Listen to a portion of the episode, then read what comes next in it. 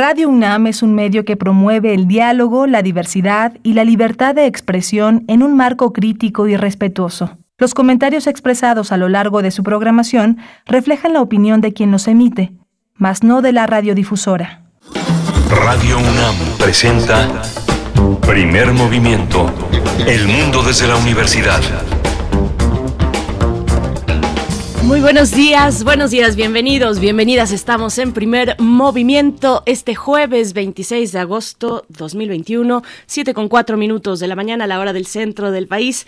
Yo soy Berenice Camacho, les saludo en nombre de todo este equipo, que es un equipo pequeño, pero ahí resistiendo en la línea, a distancia, algunos a distancia, otros en cabina, como es el caso de Frida Saldívar, que se encuentra en la producción ejecutiva esta mañana, Arturo González en los controles técnicos ahí a cargo de la consola, y bueno, eh, Miguel Ángel Quemain se encuentra todavía de vacaciones, así es que le deseamos el mejor de los descansos, ya el próximo lunes estará por acá en esta, en esta mañana de jueves también saludamos a la Radio Universidad de Chihuahua. Llegamos a través del 105.3, el 106.9 y el 105.7 hasta Chihuahua. Es un gusto de verdad poder saludarles muy temprano para ustedes allá en ese estado, allá a las 6 con 5 minutos. Vamos a iniciar esta mañana donde tendremos pues contenidos diversos, variados, reflexiones en torno a distintas temáticas como es costumbre en este espacio.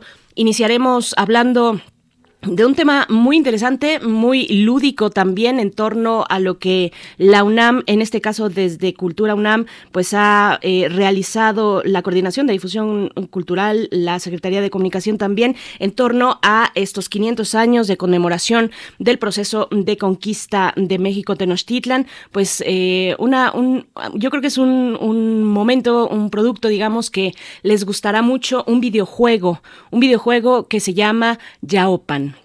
Yaopan y estaremos conversando con eh, sus creadoras porque hay un gran equipo digamos involucrado como es de eh, como es de pensarse en el diseño de un videojuego mm, de las características que ya estaremos compartiendo con ustedes pero dos de sus eh, de las personas involucradas nos estarán acompañando. Paola Morán secretaria técnica de vinculación en la coordinación de difusión cultural de la UNAM y también Margarita Kosic ella es arqueóloga maestra y candidata a doctora en estudios mesoamericanos por la UNAM. Actualmente forma parte del proyecto de reconstrucción digital del lienzo de Tlaxcala. Qué interesante proyecto también ese.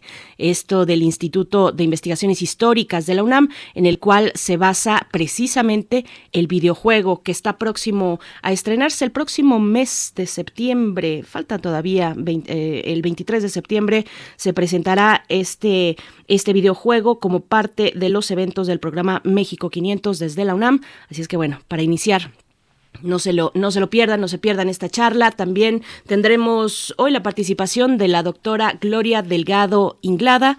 Ustedes ya la conocen, ella es investigadora del Instituto de Astronomía de la UNAM, jefa de la Unidad de Comunicación y Cultura Científica de ese instituto, que por cierto está de cumpleaños. Se los paso por aquí de una vez, está de cumpleaños el día de ayer, fue cumpleaños de la doctora Gloria Delgado Inglada, así es que bueno, le pasaremos sus saludos si nos los hacen llegar a través de redes sociales. Nos estará hablando del el 15 aniversario en que Plutón dejó de ser planeta. Es el tema que abordará. Vaya, vaya tema polémico eh, que ha levantado todo tipo de discordias desde hace pues ya 15 años. Eh, este nivel pues que se le quitó a el que fue planeta, ahora planeta enano, Plutón, ya nos dirá la doctora Gloria Delgado Inglada. Y bueno, para la, la segunda hora nuestra nota nacional estaremos conversando sobre trabajo digno y sistema universal de salud y protección social con Paulina Gutiérrez. Ella es responsable de articulación e innovación de acción ciudadana frente a la pobreza. Eh, bueno, todo lo que tiene que ver en torno a las cifras de desempleo, de pobreza eh, multifactorial que en semanas recientes ha dado Coneval. Bueno, pues eh, esta organización, Acción Ciudadana frente a la Pobreza, hace sus pronunciamientos respecto a estas cifras y estos diagnósticos que ya conocemos. En nuestra nota internacional eh, damos seguimiento importante. El día de hoy vamos a tener un acercamiento pues diverso a la situación eh, que ocurre en Afganistán, un seguimiento a esta situación en Afganistán. Estaremos conversando con Moisés Garduño. Él es profesor de la Facultad de Ciencias Políticas y Sociales de la UNAM, especialista en estudios árabes e islámicos contemporáneos. Igualmente la misma eh, temática, pero desde una óptica distinta, como es costumbre, los mundos posibles. El doctor Alberto Betancourt hoy en ese espacio nos estará hablando de Afganistán, la belleza contra la barbarie. Es el tema y el enfoque muy particular que siempre nos comparte cada jueves el doctor Alberto Betancourt, doctor en historia profesor de la Facultad de Filosofía y Letras de la UNAM y coordinador del Observatorio de, G20 de esa misma facultad. Y tendremos, por supuesto, la poesía necesaria. Vamos a tener en voz de su propia autora. No les voy a dar más pistas, solamente diré que escucharemos la voz de, su, de la autora que hemos elegido para esta ocasión de jueves en la poesía necesaria. Y cerraremos con derechos humanos, las infancias Alicia Vargas Ayala es directora del CIDES IAP, integrante del Consejo Directivo de la Redim y nos acompaña cada 15 días en jueves para hablar de las infancias y adolescencias en México, temáticas relacionadas con derechos humanos. En esta ocasión, las niñas son las nuevas víctimas de feminicidio en México, es la manera en que titula y abordará Alicia Vargas Ayala esta colaboración para el cierre del programa. Nos vamos de aquí y hasta las 10 de la mañana. Les invitamos a escribir en redes sociales. En redes sociales, ahí están eh, pues toda nuestra atención puesta sobre sus comentarios, arroba P, movimiento en Twitter primer movimiento UNAM en Facebook y nos vamos, nos vamos con nuestro corte informativo. Vamos con información sobre COVID-19, información nacional, internacional y también diversas cuestiones de la UNAM. COVID-19. Ante la pandemia, sigamos informados. Radio UNAM. En México, la Secretaría de Salud informó que en las últimas 24 horas se registraron 986 nuevos decesos, por lo que el número de fallecimientos por la enfermedad de la COVID-19 aumentó a 255.000 452 lamentables pérdidas humanas en México. De acuerdo con el informe técnico ofrecido ayer por las autoridades sanitarias, en ese mismo periodo se registraron 21.250 nuevos contagios, por lo que los casos confirmados acumulados aumentaron a 3.271.128 mientras que las dosis de las diferentes vacunas aplicadas contra COVID-19, contra el SARS-CoV-2, suman 81 millones 923.702 las vacunas. Los casos activos estimados a nivel nacional por la Secretaría de Salud son 129.251. Y bueno, para la información internacional, la Organización Mundial de la Salud confirmó que hoy, hoy, hoy confirmó que los contagios y muertes por COVID-19 registrados en el mundo se estabilizan en la última semana.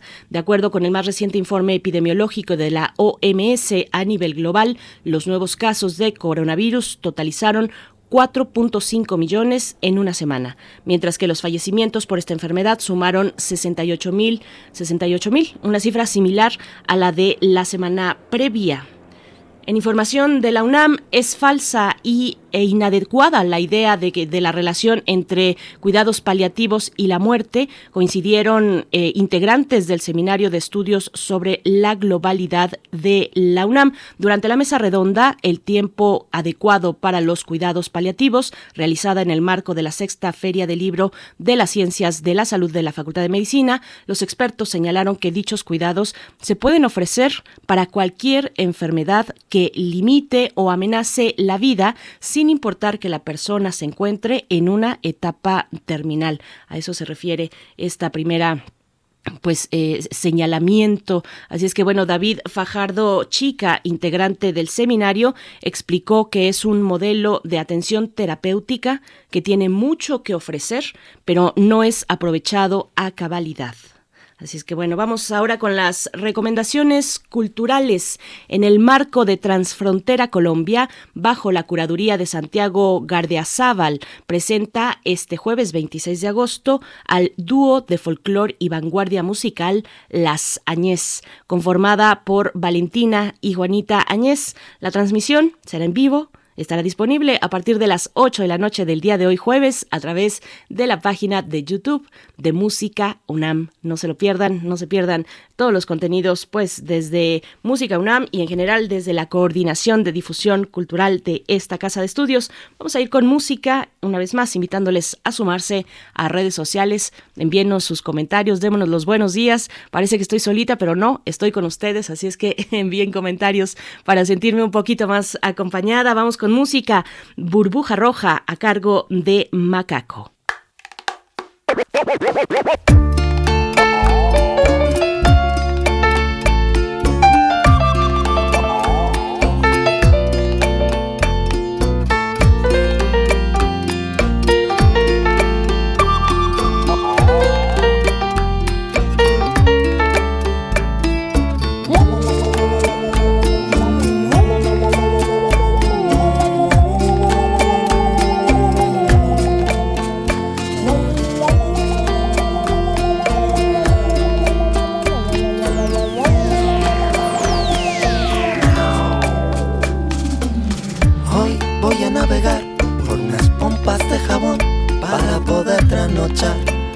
Ocultado en mi corazón. Radiante azul, fuerte, verde, maduro que compás. Tú verás, si hoy en día no hace falta nada más que volar. Hoy voy a navegar por unas pompas de jabón para poder trasnochar. Ocultado en mi corazón, radiante azul, fuerte, verde, maduro que compás. Tú verás, si hoy en día no hace falta nada más que volar. Si no fuera porque yo ya lo he visto, hoy probaría otra vez. Si no fuera porque ya lo he vivido, probaría otra vez. Pero prefiero meterme en mi burbuja. Flotando mi burbuja. Así.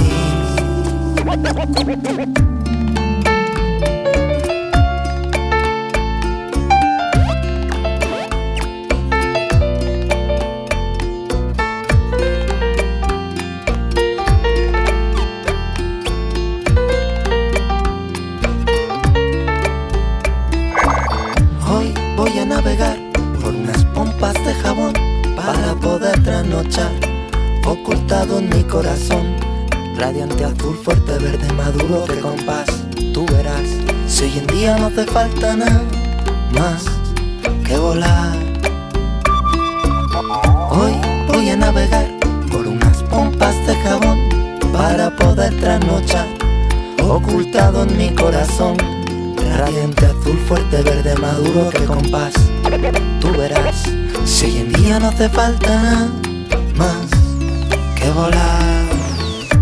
Si las señales voy cruzando, la cocina va cambiando y los lamentos y la risa en mi burbuja sopesando. Por el aire voy cruzando,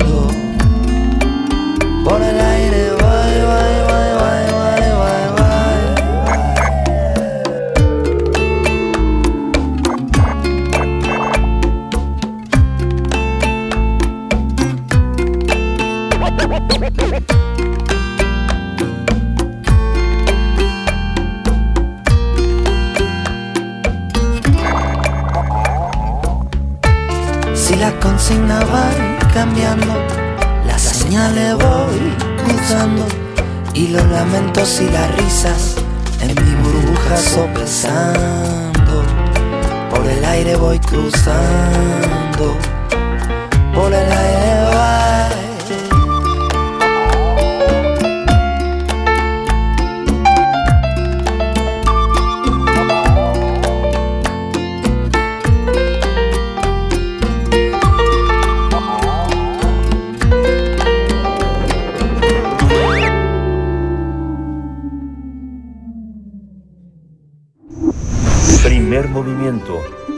Hacemos comunidad en la sana distancia.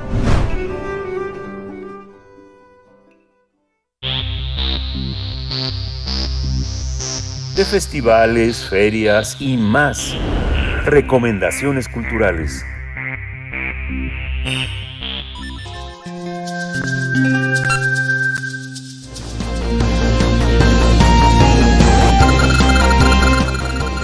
Yaopan, es un videojuego con una historia que tomará a muchos por sorpresa, pues pocas veces se muestra la visión de los pueblos originarios, de los pueblos indígenas mesoamericanos vencedores en la historia de la conquista de México Tenochtitlan. El videojuego busca resaltar la participación de las mujeres indígenas tanto como intérpretes y líderes al momento de la conquista y los pueblos oprimidos bajo el yugo del imperio mexica. Uno de los pueblos que resaltan es el Tlaxcalteca, que terminó aliado con Hernán Cortés para derribar al imperio local en 1521. Durante ocho niveles en este juego no solo conocerás la alianza entre tlaxcaltecas y españoles, sino su camino y el papel que tuvieron en la derrota de la Gran Tenochtitlan, pasando por capítulos como la matanza de Cholula y la Noche Triste y la toma final de la urbe junto, junto a Tlatelolco en aquel año 1521. El videojuego aborda eh, estos episodios a partir de los estudios históricos sobre un lienzo, sobre, sobre lienzo de Tlaxcala del siglo XVI que plasma en 87 dibujos las batallas de la conquista desde la perspectiva vencedora de los tlaxcaltecas. Yaupan permite elegir entre dos personajes, una princesa o un guerrero, para pelear en principio contra seres extraños, haciendo referencia a los soldados europeos. Además de reconstruir la vida de los pueblos originarios, de los pueblos indígenas, se desarrolla en medio de volcanes, ríos, templos, flora y fauna, ya que fueron eh, escenario de esta historia, por supuesto. La aplicación estará disponible para teléfonos celulares y también para computadoras, si no tengo mal entendido. El equipo de la UNAM que desarrolló Yaupan estuvo compuesto por historiadores, programadores que buscaron transformar la idea de traidor que pesa sobre el pueblo tlaxcalteca, porque en realidad constituía una nación independiente, un pueblo independiente que era enfrentado con el imperio mexica. Así es que bueno, vamos a conversar esta mañana sobre Yaopan, este videojuego basado en el lienzo de Tlaxcala que impulsa, se impulsa desde Cultura UNAM y para ese propósito nos acompaña, mm, todavía no tenemos a nuestra segunda invitada, Vaya, estamos eh, en presencia en este momento de Margarita Kosic, eh, a quien presento en este momento, arqueóloga, maestra y candidata a doctora en estudios mesoamericanos por la UNAM. Sus intereses académicos son los, las temáticas relacionadas con los nahuas del, de Centroamérica antes, mientras y después de la invasión española, la escritura jeroglífica y alfabética en náhuatl, la arqueología del oriente de Guatemala y los códices y documentos coloniales tempranos. Actualmente, Margarita Kosic forma parte del proyecto de reconstrucción digital del lienzo de Tlaxcala del Instituto de Investigaciones Históricas de la UNAM en el cual se basa precisamente este videojuego del que estaremos conversando. Yaupan, este videojuego. Margarita Kosic, maestra, buenos días, bienvenida a Primer Movimiento. ¿Me escuchas por allá? ¿Me escuchas? Creo que yo misma me estoy escuchando un poco mal, pero eh, a ver si tenemos oportunidad de tener la mayor claridad posible en este enlace con Margarita Kosic. Eh, ¿Estarás por acá, maestra Kosic? Todavía no. Todavía no. Pues no, todavía no. Estaremos en espera. También eh, sí tiene algunas dificultades para, para, poder escucharnos con claridad. Pues bueno, eh, eh, este videojuego que les voy adelantando se presentará el próximo 23 de septiembre como parte de los eventos del programa México 500. También habrá un conversatorio al respecto eh, y precisamente sería el día de hoy jueves 26 de agosto a las 6.30 de la tarde en eh, el canal de YouTube del Centro Cultural España, otra de las instancias pues que ha colaborado en la realización de este de esta entrega de este videojuego y pues vamos a intentar a ver eh, si como dicen los pequeños, Lobo, ¿estás ahí? Margarita Kosic, ¿nos escuchas? Buenos días. Hola, buenos días, Berenice. Buenos días, qué bueno que ya estamos al habla. Creo que tienes alguna complicación por ahí para escucharnos. De pronto se escucha el regreso de la propia voz, pero trata de, eh, pues tratemos de concentrarnos en, en, esta, en esta charla. Muchas gracias, Margarita Kosic. Cuéntanos, por favor, eh, en qué consiste este videojuego, quiénes están involucrados y estuvieron involucrados en la realización, pues de una propuesta innovadora. La verdad, yo creo que se están divirtiendo como enanos. Eh, mm, desde el Instituto de Investigaciones Históricas y bueno, todos los involucrados en, en, lo que ha sido una gran conmemoración, una gran oferta que ha dado la UNAM a través de la Coordinación de Difusión Cultural y de distintos institutos en esta conmemoración de los 500 años del proceso de conquista. Así es que te escuchamos, maestra Margarita Kosic. Bueno, gracias Berenice y un gusto a todo el público que nos está escuchando en Radio UNAM. Eh, pues les cuento que somos un proyecto del Instituto de Investigaciones Históricas, de que constituimos dos seminarios, el seminario del Noticonquista, que es una página de internet donde todo el público puede acompañarnos eh, desde 2019, si comenzamos a publicar eventos que sucedieron hace 500 años, desde otra perspectiva, muy novedosa, artículos cortos, eh, hablando sobre temas que casi no se discuten y con un lenguaje para público no especializado. Eh, y ya llevamos dos años publicando este recorrido de qué pasaba hace 500 años en esta parte de, del mundo.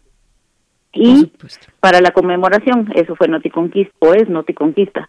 Pero además tenemos un seminario que se llama el Seminario de Lienzo de Tlaxcala, que comenzó a finales de 2018 y somos un grupo de arqueólogos, antropólogos e historiadores que nos reuníamos antes cuando era presencial todavía el mundo en el Instituto de Investigaciones Históricas para analizar todas las copias y toda la historia de este que conocemos ahora como lienzo de Tlaxcala que cuenta otra visión de la conquista, no la que estamos acostumbrados a, leer en los libros, que es una visión eh, un poco más vista desde la perspectiva de Hernán Cortés, por ejemplo, sino eh, esta perspectiva es de los tlaxcaltecas, cómo vieron ellos la conquista, todo lo que eh, toda la historia que ellos nos cuentan desde 1519 hasta 1541 más o menos y todas las alianzas, eh, pues la toma de Tenochtitlan,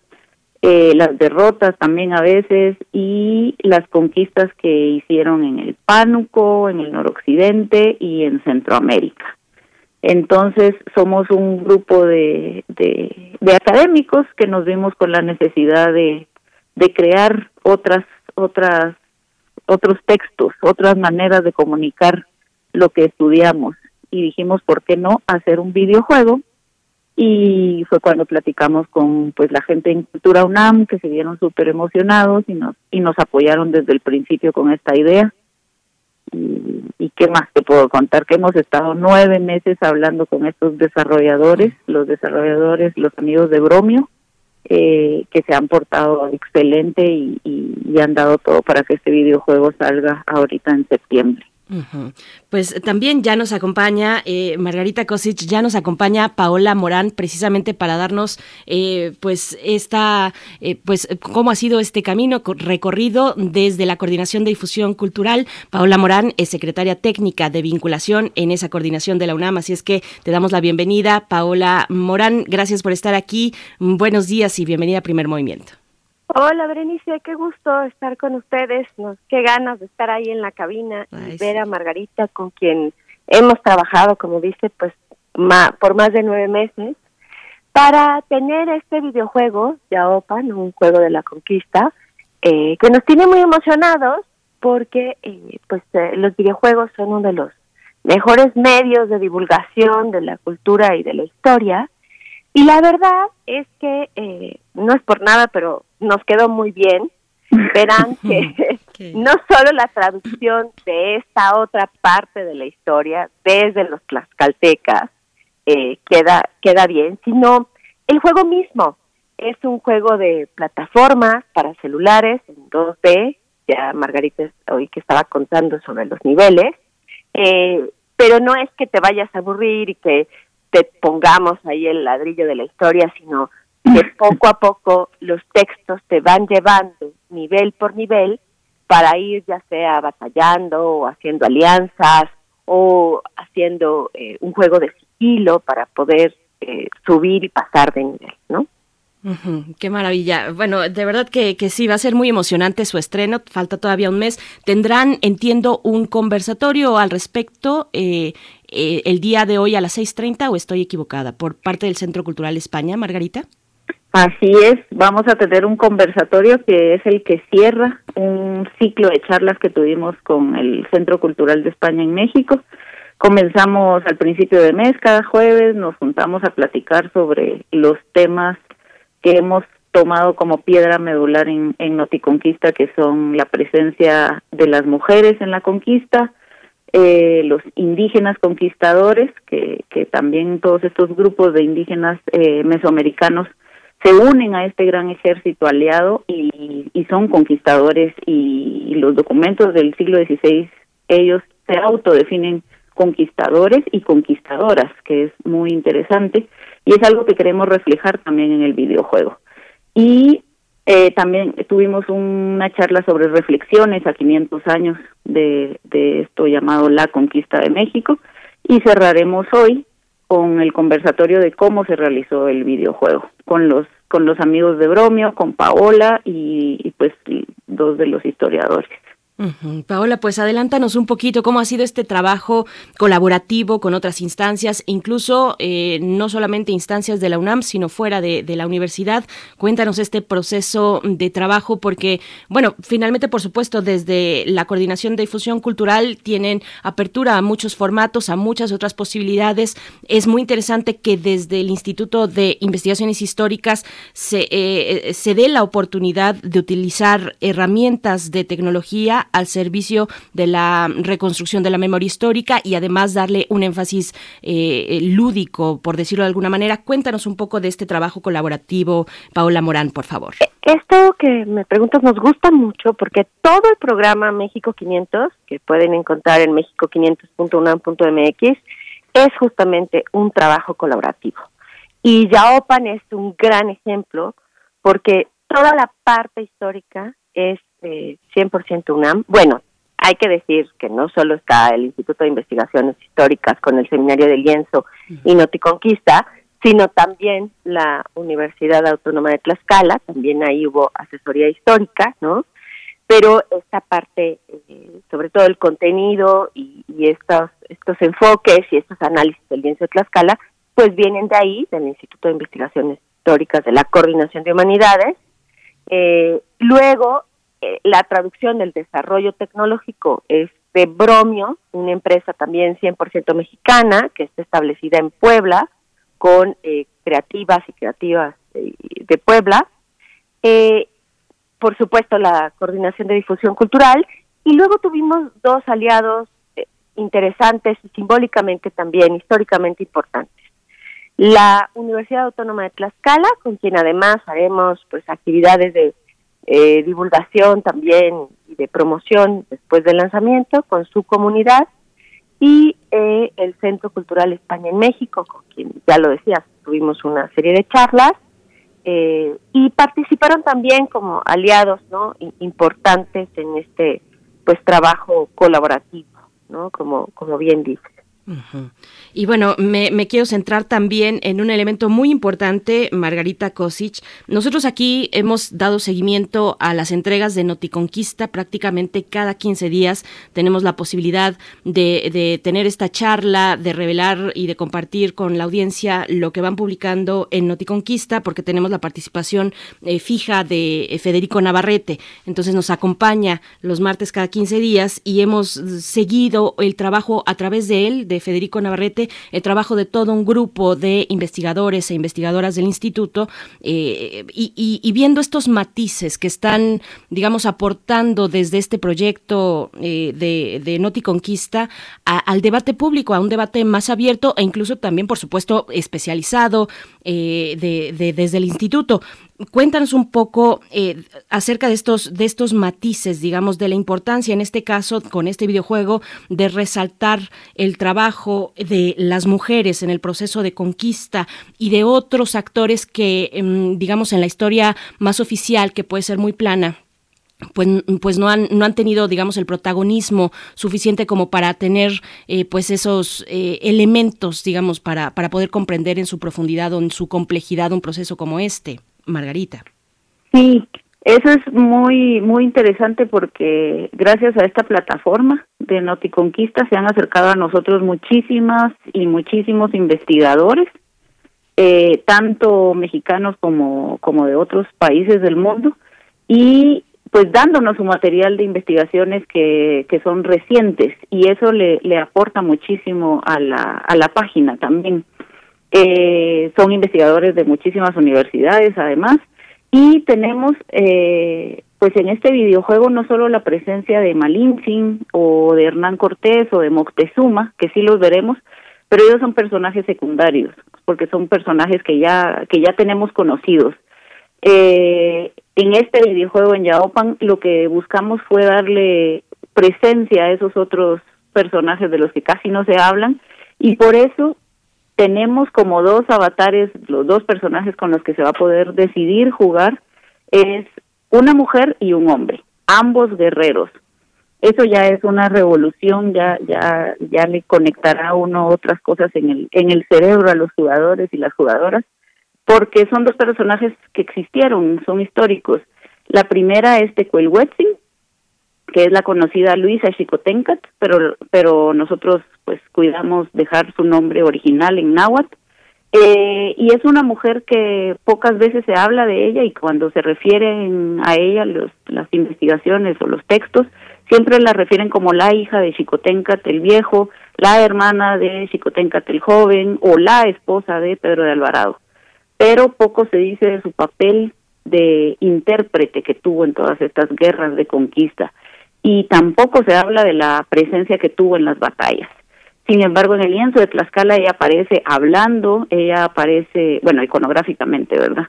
Eh, ella aparece también sosteniendo un escudo, dando indicaciones al ejército. Sabemos que es muy seguro que tuvo una posición de estratega eh, imprescindible y junto a ella otras mujeres de las que casi no se hablan, pero la, la vamos a utilizar a ella como el, la personaje que se puede seleccionar y el otro personaje que con el que se puede con el que puedes jugar es eh, Calmecagua, que es un capitán del ejército tlaxcalteca.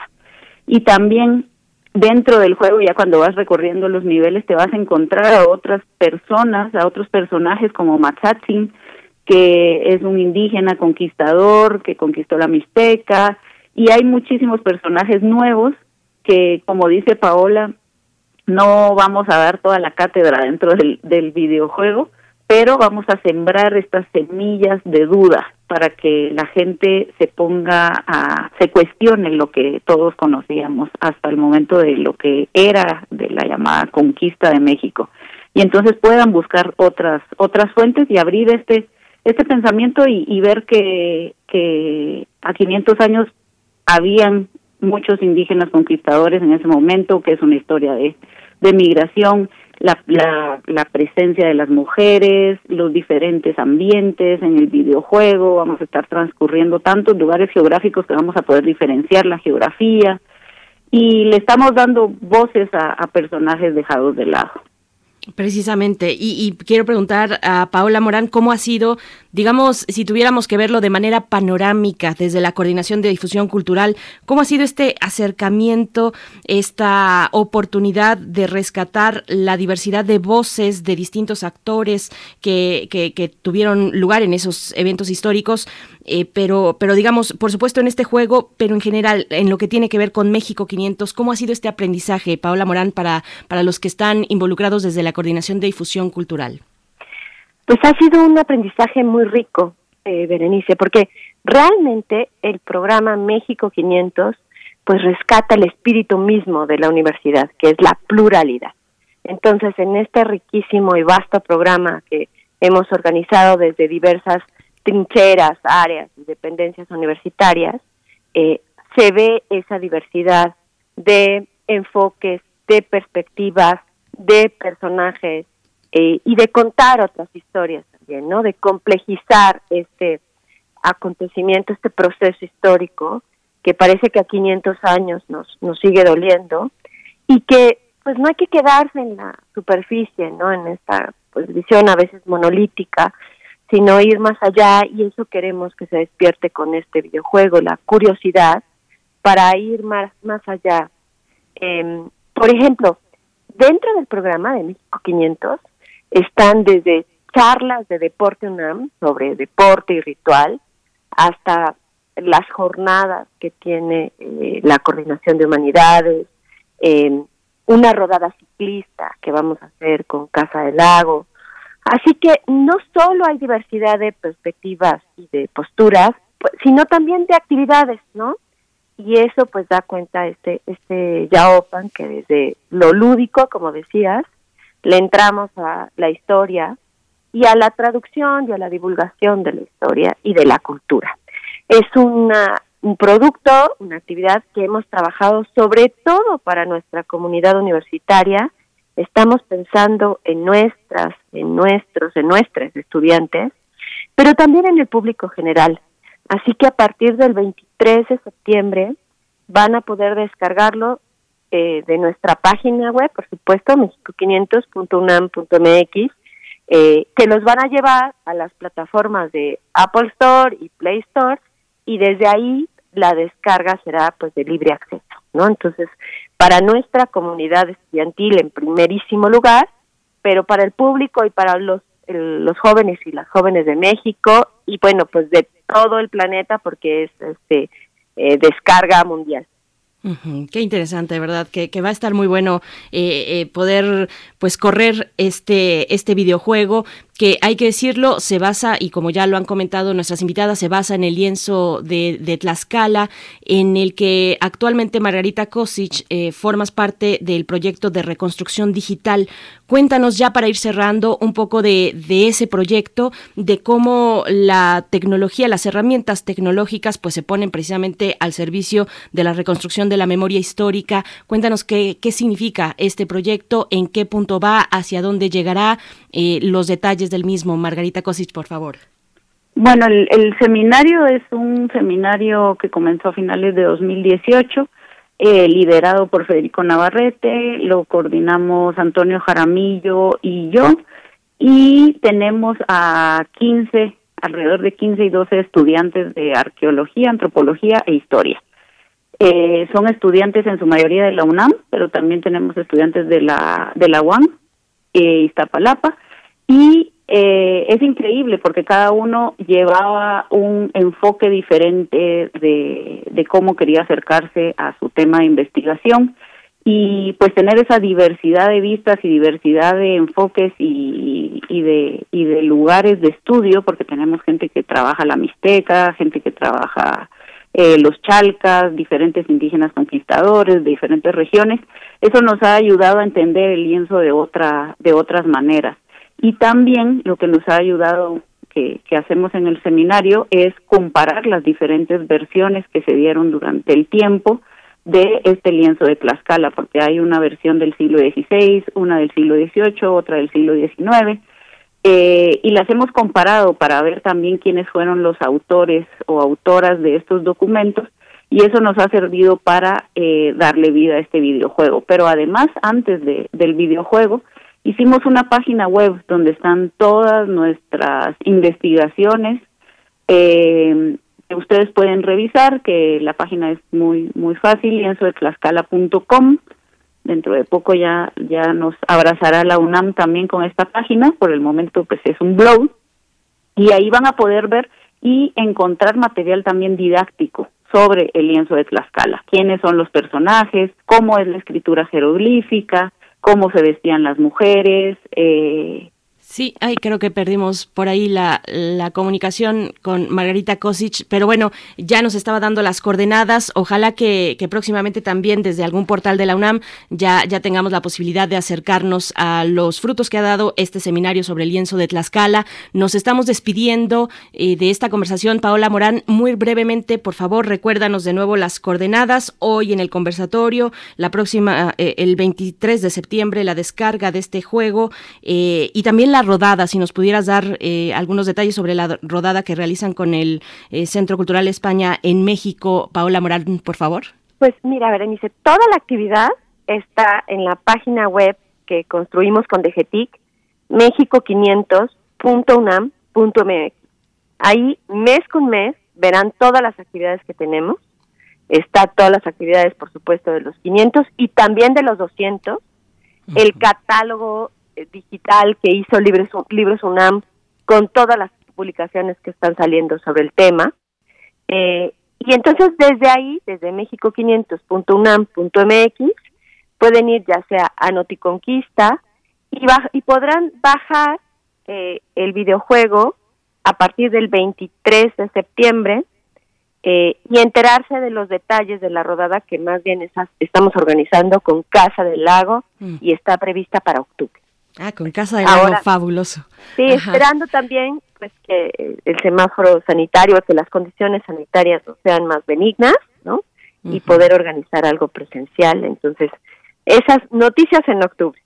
Perfecto, pues estaremos atentos y atentas, Paola Morán, a todos estos eventos y ojalá que sí, con, cuidado, poco a poco, podamos eh, tener con sana distancia alguna actividad eh, presencial. Las rodadas pues son eh, magníficas para esto porque nos permiten esa sana distancia, estar por supuesto al aire libre y, y, bueno, agradecemos esta charla. Ya no pudimos contactar con Margarita Kosic, pero bueno, le mandamos nuestros saludos y estaremos atentos a este conversatorio el día de hoy a las 6.30 de la tarde. Eh, entiendo que es en el Centro Cultural España México, en su canal de YouTube, pero los detalles están en mexico500.unam.mx, como ya nos has comentado. Muchas gracias, Paola Morán, secretaria técnica de vinculación en la Coordinación de Difusión Cultural de la UNAM. Enhorabuena por todo el trabajo estupendo que han realizado. Muchas gracias. Gracias a ustedes, un gusto conversar siempre con la audiencia.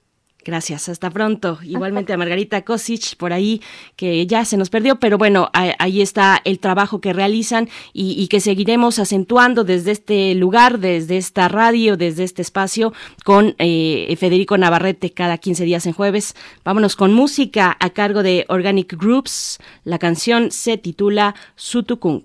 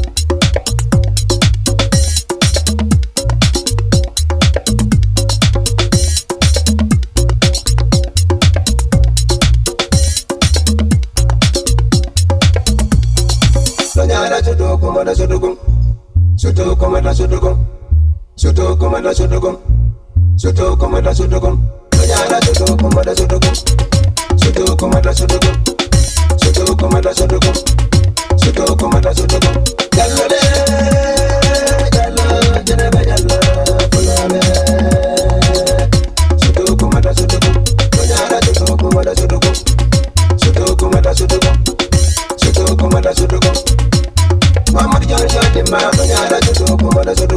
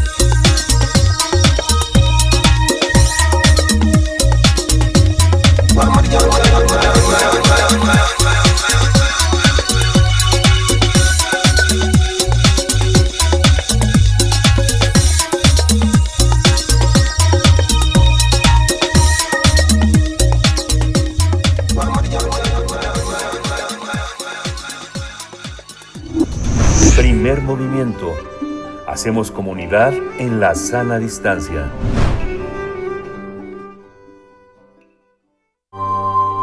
Del brazo de Orión al universo. Observatorio Astronómico. Nos acompaña ya en la línea la doctora Gloria Delgado Inglada, investigadora del Instituto de Astronomía de la UNAM, jefa de la Unidad de Comunicación y Cultura Científica en ese mismo instituto, para hablar de los 15 años que se han cumplido mm, del aniversario de, en que Plutón dejó de ser un planeta. Y bueno, desde aquella decisión, pues se han vertido todo tipo de acaloradas discusiones, discordias en su momento y todavía actualmente que ha desatado este que ya no es un planeta. Te damos la bienvenida, doctora Gloria Delgado Inglada. Gracias por estar aquí. Buenos días. Hola, muy buenos días a todos. Gracias, gracias. Pues cuéntanos, por favor, de nuevo, eh, algo que ha suscitado desde su momento, eh, hace 15 años ya, que rápido pasa el tiempo además, la discordia, digamos, eh, discusiones acaloradas en torno al estatus de Plutón. Te escuchamos.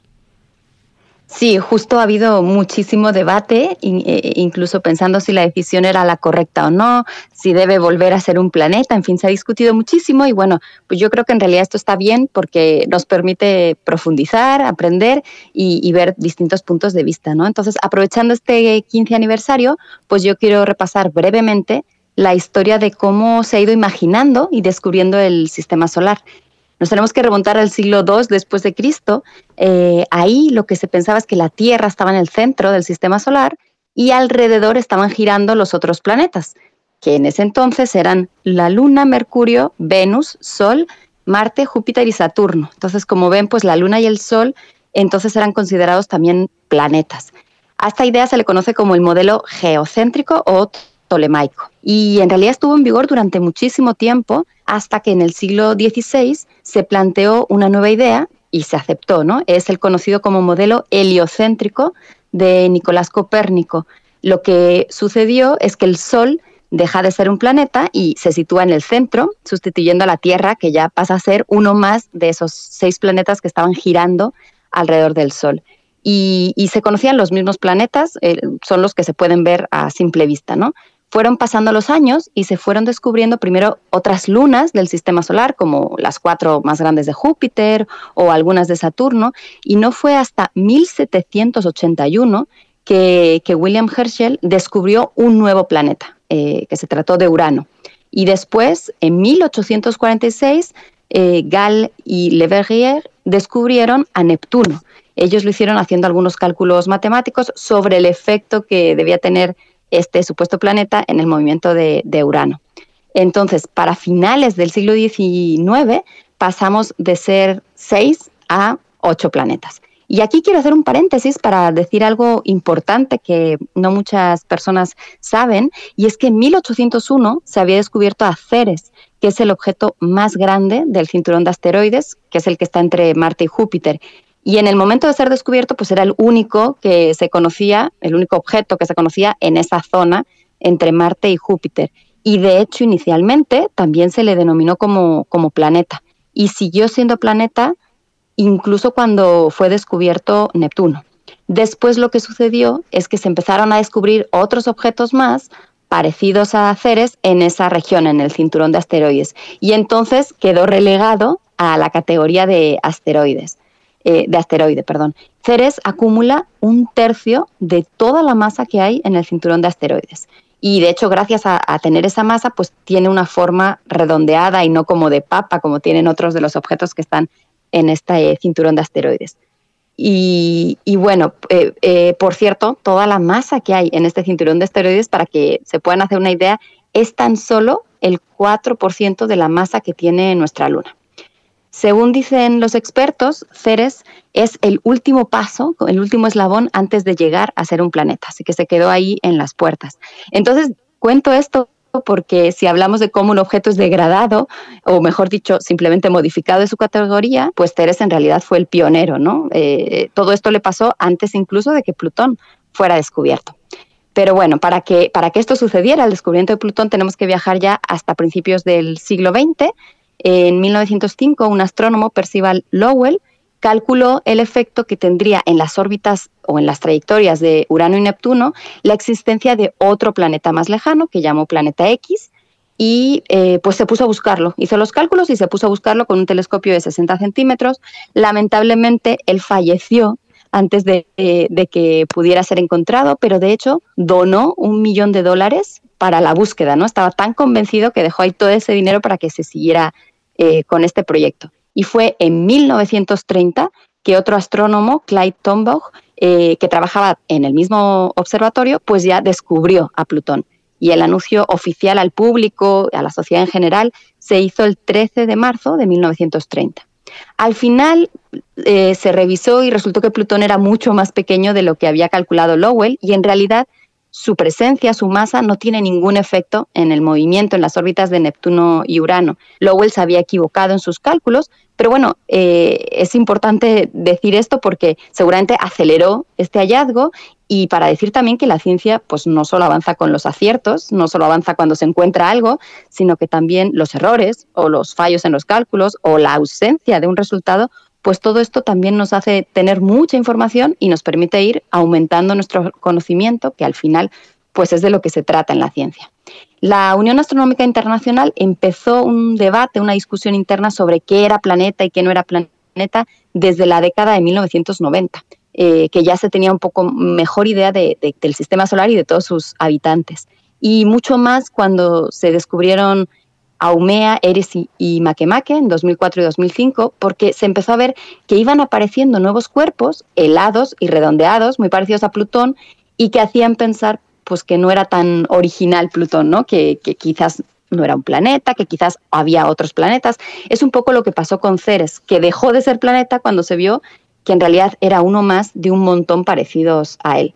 Y entonces eh, lo, que se, lo que hizo la Unión Astronómica Internacional es formar varios comités para intentar tener una buena definición de planeta. Y en realidad fue algo muy complicado, hubo, varios intentos y no fue hasta 2006 que se hizo una asamblea en la que algunos astrónomos, algunos miembros de esta organización, no todos, votaron entre varias propuestas. De hecho, había una, sí que se hubiera ganado, pues no solo Plutón seguiría siendo planeta, sino que también Ceres y Caronte eh, lo serían. Pero al final no es la que ganó y la que ganó es la que conocemos, ¿no? Que se dice que un planeta o un cuerpo para ser un planeta lo que debe de cumplir es que esté orbitando al Sol, que su masa sea suficientemente grande como para tener esta forma redondeada gracias al efecto de la gravedad y también una importante y crucial es que haya limpiado su vecindario de otros cuerpos.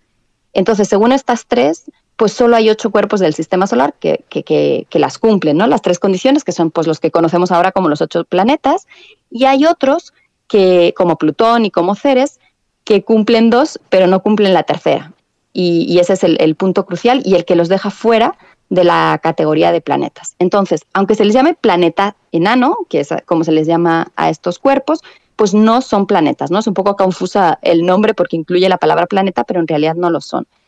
Y, no son los únicos. Plutón y Ceres, tenemos también a Eris, Makemake y Aumea, hay otros objetos en una lista que, falta confirmar si son o no planetas enanos y seguro que a medida que se tengan más observaciones, como siempre, pues, pues debe haber otros objetos por ahí en el sistema solar que, que entrarían en esta clasificación. Entonces, pues al final no se trata tanto de si nos gusta o no que haya ocho o nueve planetas, si somos defensores o detractores de Plutón. Lo que se trata es de que, hay que se hacen observaciones, se hacen definiciones eh, y, pues se trata de ser coherente con ello, ¿no? Durante un tiempo, pues nos sirvió la definición que se tenía de planeta, incluso recordamos el Sol y la Luna en un momento entraban en esa categoría de planeta, pero a medida que tenemos más observaciones, tenemos nuevas teorías, tenemos mejores instrumentación, pues va cambiando eh, un poco la manera en que definimos ¿no? los conceptos, podemos ser más precisos, ¿no? sobre todo cuando se descubrieron estos tantos objetos parecidos a Plutón. Entonces, Tampoco es algo rígido, como digo, la ciencia se va adaptando siempre a los datos y a las teorías. Y de hecho, incluso hay astrónomos que dicen pues que como este significado del planeta ha ido cambiando a lo largo del tiempo, pues no descartan que en el futuro haya que revisar esta definición, haya que volver a votar y quizás las cosas cambien, ¿no? Entonces, eh, esto es para resaltar que aunque estemos estudiando galaxias muy, muy lejanas, con telescopios muy grandes, intentando entender el origen del universo, pues no hay que dejar de lado nuestro alrededor nuestro sistema solar, nuestro hogar, y seguir estudiándolo en profundidad, pues para al final entender mucho mejor cómo es, ¿no? Y sus características. Por supuesto. Pues doctora Gloria Delgado Inglada, como siempre, muchas gracias. Nos quedamos ahí con estas precisiones sobre qué elementos y qué características nos dan el estatus de planeta o no. Y con, y con este aniversario, 15 años de que eh, Plutón dejó de ser un planeta, es un planeta enano. Y bueno, ya para despedirnos, eh, doctora Gloria Delgado, pues nada más hacerte llegar por parte de todo este equipo nuestras felicitaciones, nuestros mejores deseos. Acabas de cumplir una, una nueva vuelta al sol, así es que te deseamos lo, mejor en este año que inicias y, este y ojalá lo hayas pasado estupendamente dentro de las condiciones que, que pues son adversas, pero entre lo que se permite, ojalá haya sido un excelente cumpleaños. Felicidades, doctora Gloria. Diferente, pero, pero muy bien, como siempre, y muchas gracias por acordarse de mí. Un abrazo. Mm. Siempre nos acordamos. Gracias. Hasta pronto, doctora Gloria Delgado Inglada, investigadora del Instituto de Astronomía de la UNAM. Nos estamos despidiendo ya de la radio Universidad de Chihuahua, 8 de la mañana en punto. El día de mañana nos volvemos a enlazar a las 6 de la mañana para ustedes, Chihuahua. Gracias por su escucha. Seguimos aquí en el 96.1 de la frecuencia modulada. Vamos al corte y volvemos.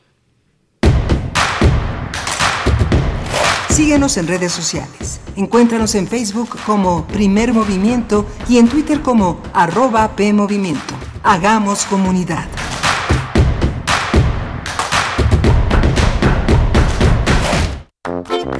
¿Sabes qué tienen en común? El polvo de una estrella durmiente, el moco de King Kong o el enano más alto de todos. Pues que a todos los puedes encontrar en la radio. Solo tienes que decir las palabras mágicas.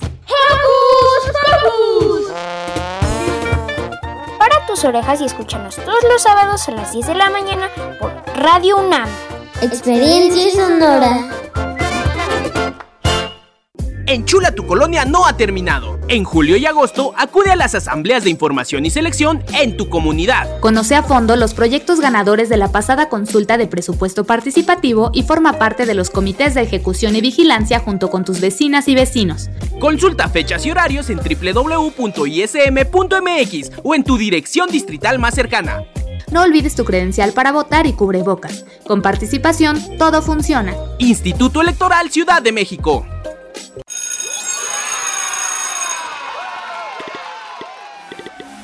Llegó el momento de que abramos la escuela. Usemos más los espacios abiertos. En los espacios comunes estará señalizado el sentido del tránsito. Y en las sesiones de educación física, lávense las manos antes y después de las actividades. Eviten el contacto físico. Propicien actividades individuales. Porque es un lugar seguro, abramos la escuela. Gobierno de México. Acciones UNAM 2021. En esta pandemia, la Universidad Nacional ha trabajado intensamente en beneficio de la población. Colabora en el área médica de la Unidad Temporal de Atención COVID-19 Centro City Banamex, donde el personal especializado, médicos y enfermeras universitarios brindan apoyo de primer nivel con sentido humano. Acciones UNAM. Somos la Universidad de la Nación. Es muy tedioso hacer siempre lo mismo. No dejes que el aburrimiento apague tu imaginación. Escucha Escaparate 961 con los eventos culturales del momento. Viernes a las 15:15 horas por Radio UNAM. Entretenimiento y cultura. Radio UNAM. Experiencia sonora.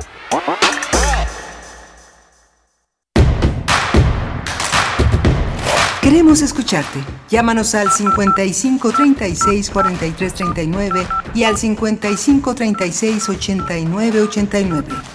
Primer movimiento. Hacemos comunidad. 8 con 3 minutos, estamos de vuelta en primer movimiento. Hoy que es jueves 26 de agosto, inicia nuestra segunda hora de transmisión en la que nos enlazamos con la radio Nicolaita en el 104.3 y les enviamos saludos, saludos a Morelia, a la Universidad Michoacana de San Nicolás de Hidalgo. Estamos iniciando esta segunda hora donde tendremos eh, contenidos pues interesantes, reflexiones en torno a eh, nuestra nota nacional, el trabajo digno y sistema universal de salud y protección social es el tema que abordaremos con con Paulina Gutiérrez, responsable de articulación e innovación de la organización Acción Ciudadana frente a la pobreza. Es una propuesta y observaciones también que realiza esta organización ante lo que ya semanas atrás se había dado a conocer por parte del Coneval, las cifras de la pobreza, pobreza multifactorial en México. Así es que bueno, estaremos en unos momentos más en compañía de Paulina Gutiérrez. En nuestra nota internacional le damos seguimiento a la situación en Afganistán con el profesor Moisés Garduño, profesor de la Facultad de Ciencias Políticas y Sociales de la UNAM. Él es especialista en estudios árabes e islámicos contemporáneos, así es que bueno, no se pierdan este, eh, este seguimiento que damos a lo que ocurre, esta trágica acción eh, em, militar eh, que, ha dejado pues en, el abandono, en un limbo, a muchos colaboradores de la alianza de, países, la alianza internacional que abandonó y va abandonando de, de, manera pues ya definitiva el país ah, de Afganistán. Pues bueno, vamos a darle este seguimiento Igualmente hacia la tercera hora Estaremos con el doctor Alberto Betancourt hablando también de Afganistán desde el ángulo muy peculiar que él nos ha, nos propone y se caracteriza por compartir con esta audiencia Afganistán, la belleza contra la barbarie. Así es que bueno, estaremos conversando y, haciendo a profundidad reflexiones en torno a lo que atraviesa aquel país. Y bueno, antes de irnos con la nota nacional, eh, dar también saludos a quienes están por acá en redes sociales, les recordamos las coordenadas, arroba P Movimiento en Twitter, Primer Movimiento UNAM en Facebook está Alfonso de Alba Arcos por acá nos dice buen buen buen día jóvenes radialistas hagamos comunidad y nos pone una imagen de un hombre pues vestido con atuendos mexicas eh, tradicionales de ese de ese tipo en bicicleta montando en bicicleta en la plancha del Zócalo. Y dice el dios Visilopochtli bueno pues muchas gracias Alfonso de Alba Arcos y es que estuvimos conversando acerca de distintas actividades que, tiene preparada y que continúa preparando y compartiendo la Coordinación de Difusión Cultural de la UNAM. Hablamos del videojuego Yoapan. Eh, y también entre esas actividades se dará una, una, rodada, ya les diremos las coordenadas, una rodada que organiza la Coordinación de Difusión Cultural y la Casa del Lago UNAM. No se la pierdan. Eh, vamos a darles aquí el seguimiento, las eh, oportunamente las coordenadas para poder asistir si así lo desean. Igualmente, David Castillo Pérez nos saluda en redes sociales. Muy buenos días, querida maestra Camacho. Me dice, hoy sí a tiempo. Nos pone un GIF de un gatito moviendo las agujas de un reloj. Esther Chivis, buenos días. Y por acá otro comentario, dice Mirko Zun.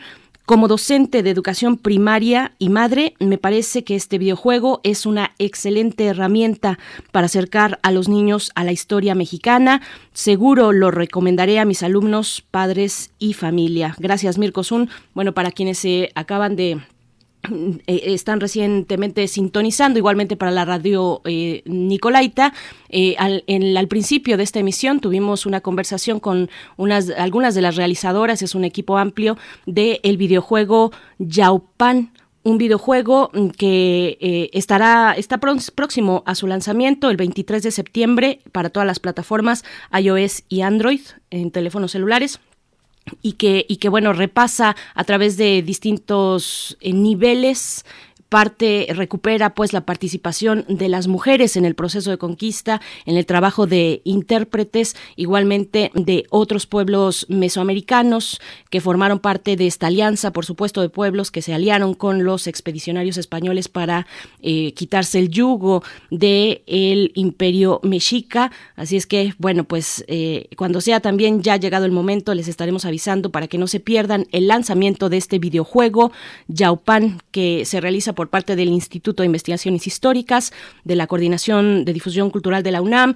Centro Cultural España en México también está involucrado, en fin, varias instancias fuera y dentro de la UNAM. No se lo pierdan. Y pues bueno, nos vamos, nos vamos ya en este momento con nuestra nota, nuestra nota nacional.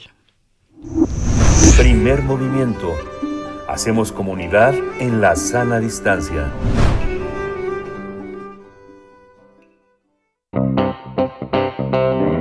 Nota Nacional. La raíz de la pobreza en México está en el sistema laboral.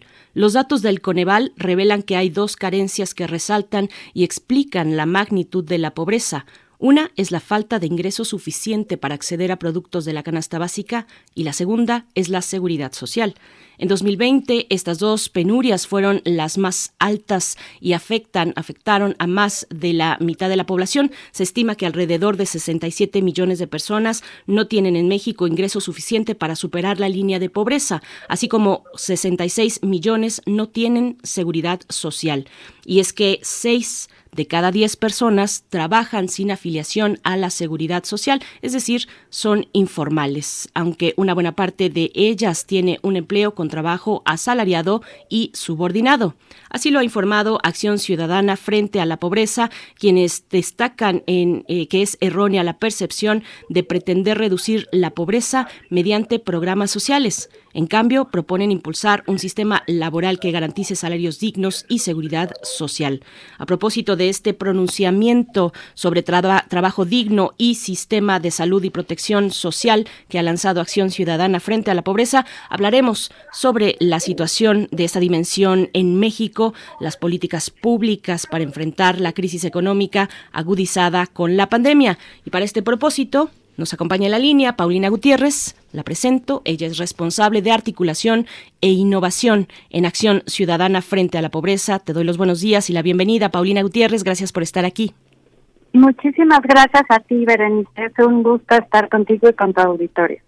Gracias, igualmente, muchas gracias. Bueno, pues, ¿qué, ¿qué, poder, con qué, con qué iniciar esta conversación? ¿Qué es lo que ustedes han detectado desde Acción Ciudadana frente a la pobreza con respecto, pues, a lo que, a las cifras que, ha lanzado Coneval en semanas recientes y, y bueno, también eh, apuntando hacia lo que significan los programas sociales en este, en este gobierno, en este gobierno federal? Cuéntanos un poco de lo que están proponiendo en Acción Ciudadana, Paulina Gutiérrez.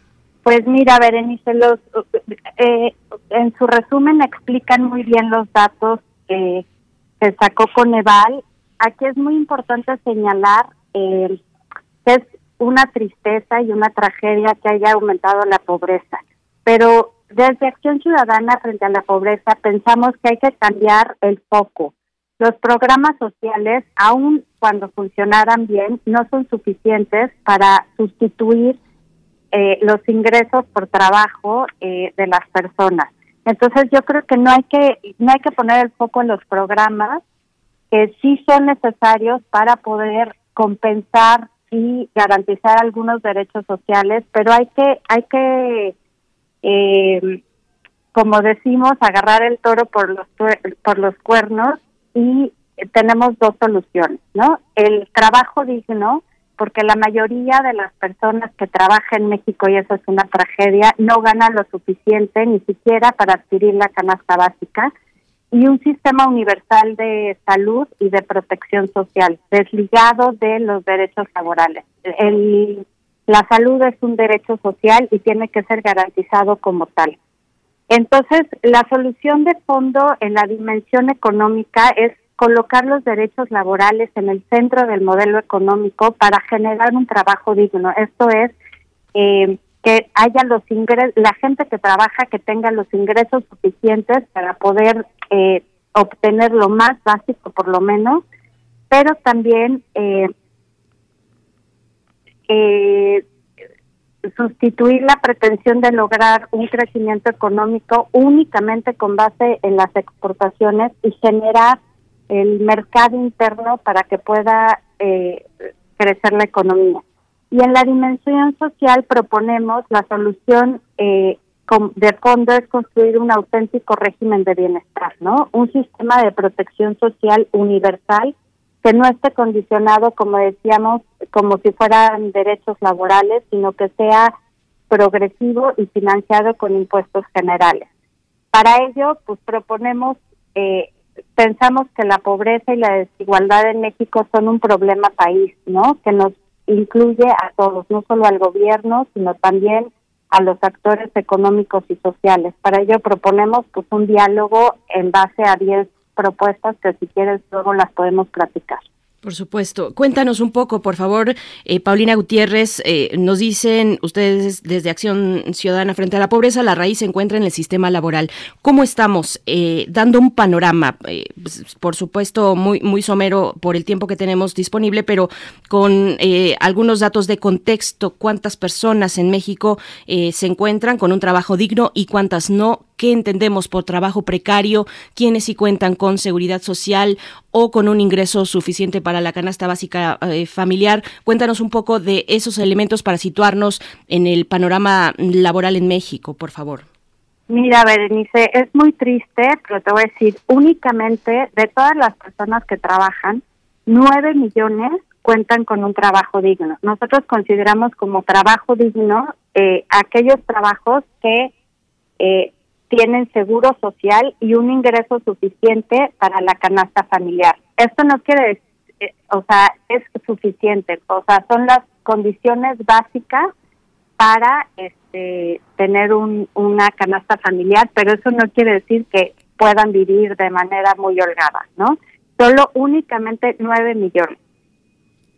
Eh, al contra 35.3 millones de personas tienen un trabajo precario. Esto quiere decir que carecen de, seguro, de seguridad social y o ingreso suficiente para la canasta, para obtener una canasta familiar, ¿no? Que la canasta este básica es de 3.600 pesos. Y más preocupante aún, 24.6 millones de personas están excluidas del trabajo. Esto quiere decir que están desempleadas o no pueden buscar trabajo remunerado eh, porque realizan labores domésticas o de cuidado. Y esto afecta el 95% de las mujeres, ¿no? Entonces, imagínate así cómo vamos a poder ni crecer ni como país ni, ni dar oportunidad a las personas para desarrollarse y tener pues una vida digna, ¿no? Por supuesto. Eh, cuéntanos cómo, cómo se ve la cuestión del salario. El salario también que, sea digno. Sabemos que en México pues hay zonas eh, diversas. Eh, los estados de los estados fronterizos del norte del país pues tienen consideraciones distintas por la relación bilateral con los Estados Unidos, por el tipo de economía y de movimiento pues económico y de producción que tenemos en la frontera norte. Cuéntanos cómo está esta situación, que es también uno de los temas que han salido a relucir en distintas propuestas para hacer frente a, los embates eh, económicos y de desarrollo que nos ha traído la, pandemia eh, actual, eh, la pandemia sanitaria, Paulina. sí, mira, desgraciadamente el 90% de los hogares en México perdió en ingreso laboral, ¿no? Los datos del INEGI muestran que el ingreso se redujo 5%, pero el ingreso laboral, o sea, por el trabajo, se redujo un 11%. Este, una de nuestras propuestas de acciones urgentes que proponemos es gradualmente ir incrementando el salario mínimo eh, y que el salario mínimo en 2024 logre llegar eh, eh, pues sí, a que se pueda adquirir dos canastas básicas, que esto sería 7.500 pesos mensuales aproximadamente, ¿no? Porque pues la mitad de los hogares en México, este, no, nueve de cada diez hogares carecen de ingresos suficientes para vivir dignamente, ¿no? Este, entonces imagínate la, la situación en la que estamos. Así es, pues, y, estas 10 propuestas de las que nos estabas eh, mencionando, ¿cuáles son, cuáles destacar? Cuéntanos un poco al respecto, Paulina Gutiérrez.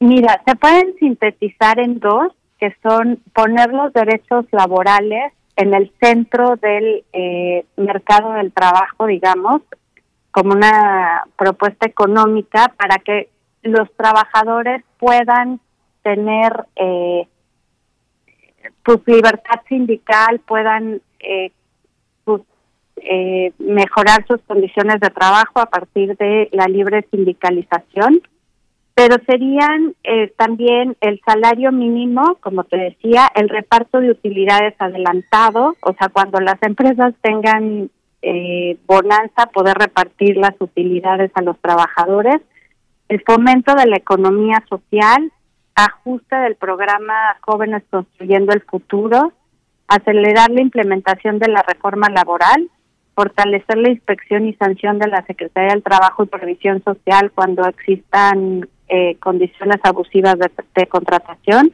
adoptar estándares laborales del TEMEC, la cobertura universal de salud, iniciando por la atención primaria, aprobación del Sistema Nacional de Cuidados y crear alrededor de 100.000 espacios de estancias infantiles y eh, garantizar un ingreso de emergencia para aquellos que se queden sin trabajo o este o no puedan trabajar. Me voy a detener en la cuestión de la implementación de la reforma. Como todos sabemos, eh, hace pocos años, muy recientemente, pues tuvimos esta eh, reforma laboral que se sigue implementando. No es una cuestión sencilla. Tiene que ver también mucho con el tratado, el acuerdo comercial con Estados Unidos, el TEMEC. Eh, cuéntanos cómo va esta, implementación, sobre todo en aspectos de, generar un, un marco de justicia para la exigencia de los derechos laborales de los trabajadores y trabajadoras en México. ¿Qué están viendo ahí? ¿Dónde están los rezagos o, bueno, los elementos eh, más apremiantes que tendrían que estar apuntalándose pues para mm, subsanar las condiciones que, ya conocemos de precariedad laboral en México? Eh, Paulina Gutiérrez. Pues eh, la verdad es que va muy lenta. Ahorita, por ejemplo, acabamos de ver en General Motors cómo se pues se pudo por una demanda poder eh, elegir eh, una nueva dirigencia sindical con condiciones eh, democráticas, digamos, y aceptar o no el, el contrato de trabajo. esa es una muy buena noticia, pero pensamos que es muy lento. sabemos que los sindicatos habían sido cooptados por las empresas, los sindicatos empresariales, contratos eh, pues muy abusivos para los trabajadores y el chiste es que se puede implementar un sistema de justicia como ya está previsto en la ley en la Constitución que pueda garantizar las condiciones eh, democráticas a los trabajadores para que puedan ejercer su derecho de contratación y de libre sindicalización. Ahí donde está la, em, digamos, eh, el compromiso, la responsabilidad social también desde las empresas. ¿Cómo ha sido esta cuestión en términos de lo que propone y, apunta la reforma laboral? Eh, pues yo creo que las empresas, eh, pues habrá algunas que, que ya tengan un compromiso con su libre sindicalización, pero esto ha sido de hace mucho tiempo eh, tenemos una cultura antisindical, digamos, y, y nosotros pensamos que el poder de los trabajadores, de poderse unir, de poder negociar colectivamente eh, sus condiciones laborales es fundamental para que haya condiciones más igualitarias para la distribución del ingreso en México, ¿no? Entonces, pues, pues hay que hacer eh, como diremos, concientización también para las empresas que, que si los trabajadores están bien, a ellos también les facilita y les favorece su productividad, su competitividad y poner esto, ¿no? Eh, el punto de los derechos laborales como eh, centro de la nueva reactivación económica y dejar este esta idea de precarización del trabajo como pues la ventaja comparativa de México, ¿no? Competitiva de México me, voy a detener también en la cuestión de los eh, rasgos y sesgos de, género. La pandemia, sabemos, eh, la, y la pobreza afectan de manera especial, diferenciada a los distintos grupos de la población, en este caso a las mujeres. Me quisiera referir, Paulina Gutiérrez, para preguntarte, mencionabas de la relevancia, por supuesto, de, de echar a andar, de implementar, de poner ya en orden el Sistema Nacional de Cuidados, algo que generó pues muchas expectativas pero como todo también muchas dudas respecto a con lo que se contaba para su implementación. Cuéntanos un poco, sabemos que es fundamental para el caso de las mujeres por cómo está repartido el trabajo, digamos, en, en casa, el trabajo doméstico y que afecta puntualmente a las mujeres. Cuéntanos de esta cuestión. El Sistema Nacional de Cuidados no es poca cosa. Eh, ¿Cómo lo están viendo ustedes desde eh, frente eh, Acción Ciudadana frente a la pobreza? Pues mira, como te decía, el 95% de las mujeres es eh, está excluida, o sea, de, la, de los trabajadores que podrían estar trabajando, pero están excluidos del trabajo, este son el 95% de mujeres. Nosotros consideramos con este sistema nacional de cuidados se favorecería poder ingresar a estas mujeres que no tienen oportunidad de trabajar por estar cuidando eh, a los niños o a gente que tenga alguna este, discapacidad, digamos, ¿no? Entonces, para nosotros es fundamental y poderlo eh, financiar, digamos, con impuestos generales, ¿no? Este, porque nos parece que, que ahí se, o sea, volver a poner estancias infantiles y no solo instancias infantiles, son un chorro de cosas, ¿no? Pero pero sí, pues sí necesitamos invertir en eso porque de eso depende que eh, muchísimas mujeres puedan ingresar al mercado laboral.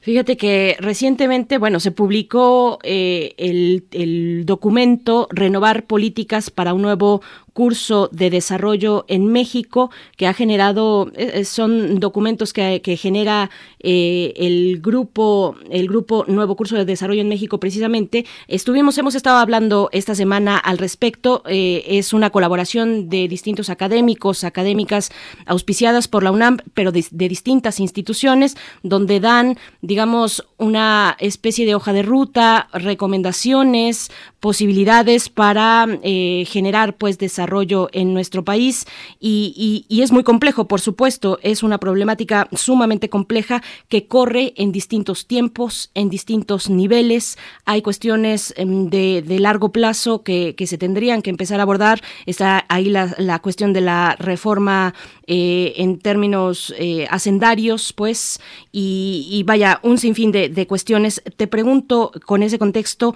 ¿Qué es lo más apremiante que están viendo ustedes desde Acción Ciudadana frente a la pobreza? ¿Qué elementos podrían echarse a andar ya de inmediato para eh, hacer frente a los embates de esta crisis sanitaria?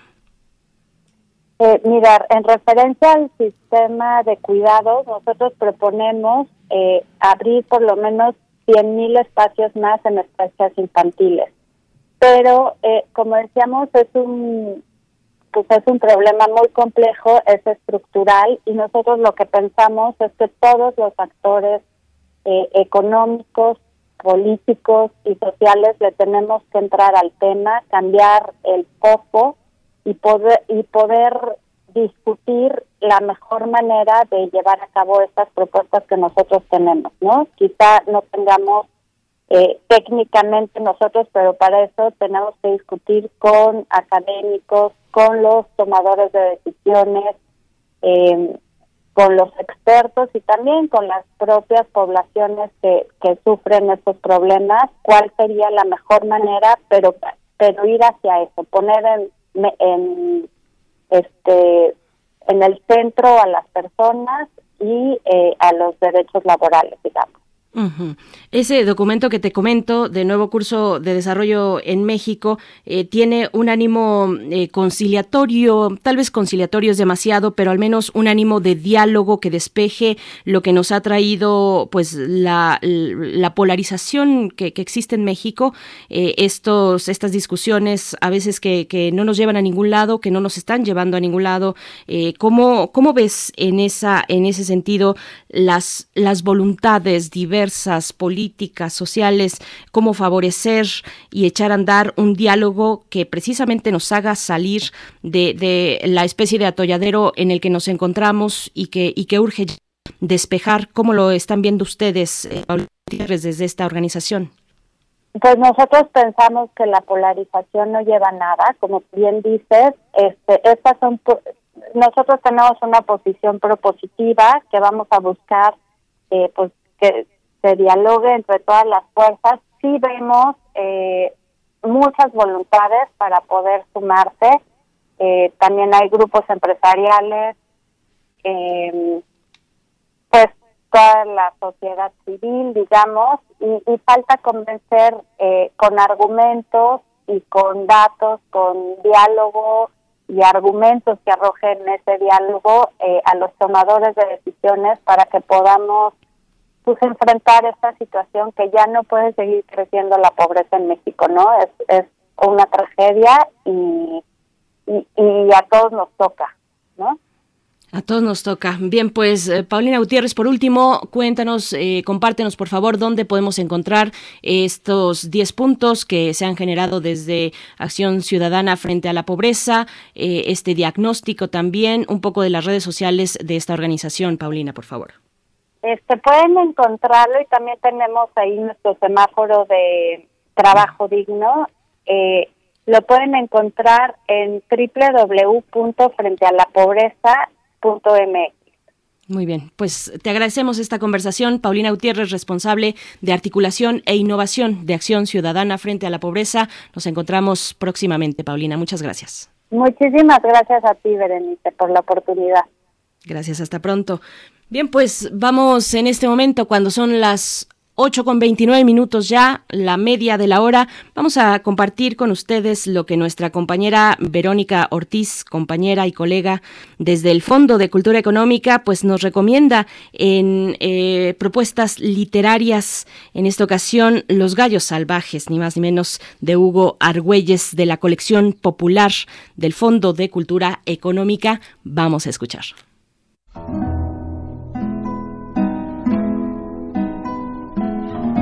Les saludo con mucho gusto porque hoy les hablaré de un escritor y un libro que me conmovió y me conmocionó. Pero hablemos primero de su autor. Desde sus inicios, el dramaturgo veracruzano Hugo Argüelles ya no dejaría sus temas. La violencia social y familiar, los machismos, la irracionalidad de los poderosos, la simulación y prejuicios sociales. Las pirañas aman en cuaresma, la primavera de los escorpiones y Doña Macabra fueron llevadas al cine. La última también se convirtió en una exitosa telenovela. Médico formado en la UNAM, en la Universidad Nacional Autónoma de México, Hugo Argüelles siguió sus estudios en la Escuela de Arte Teatral del Instituto Nacional de Bellas Artes y se graduó como maestro en letras hispánicas en la Facultad de Filosofía y Letras de la misma Universidad Nacional Autónoma de México. Acreedor al Premio Nacional de Teatro por Los Cuervos están de luto, en tres ocasiones le fue otorgado el premio Sor Juan Inés de la Cruz por El ritual de la salamandra, Los amores criminales de las vampiras morales y Los caracoles amorosos. Destaco sus obras El Gran Inquisidor y Los Gallos Salvajes. Esta última recién publicada por el Fondo de Cultura Económica en su colección popular. A ella me refiero hoy porque es un crítico y profundo retrato de un cacique, Luciano Miranda, quien ha forjado su reputación a partir de la crueldad y los excesos. Sus relaciones familiares, teñidas de violencia hacia su mujer y sus hijos, se ensañan con el preferido, Luciano, nombrado como su padre.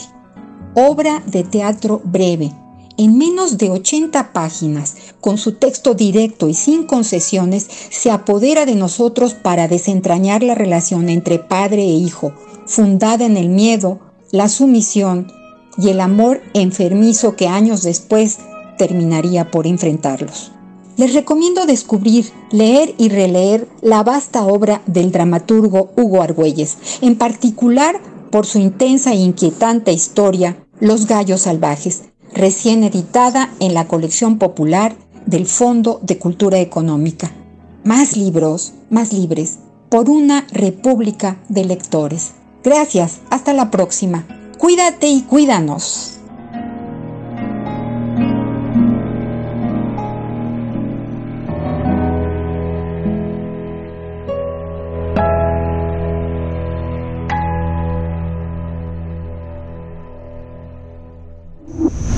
Primer movimiento.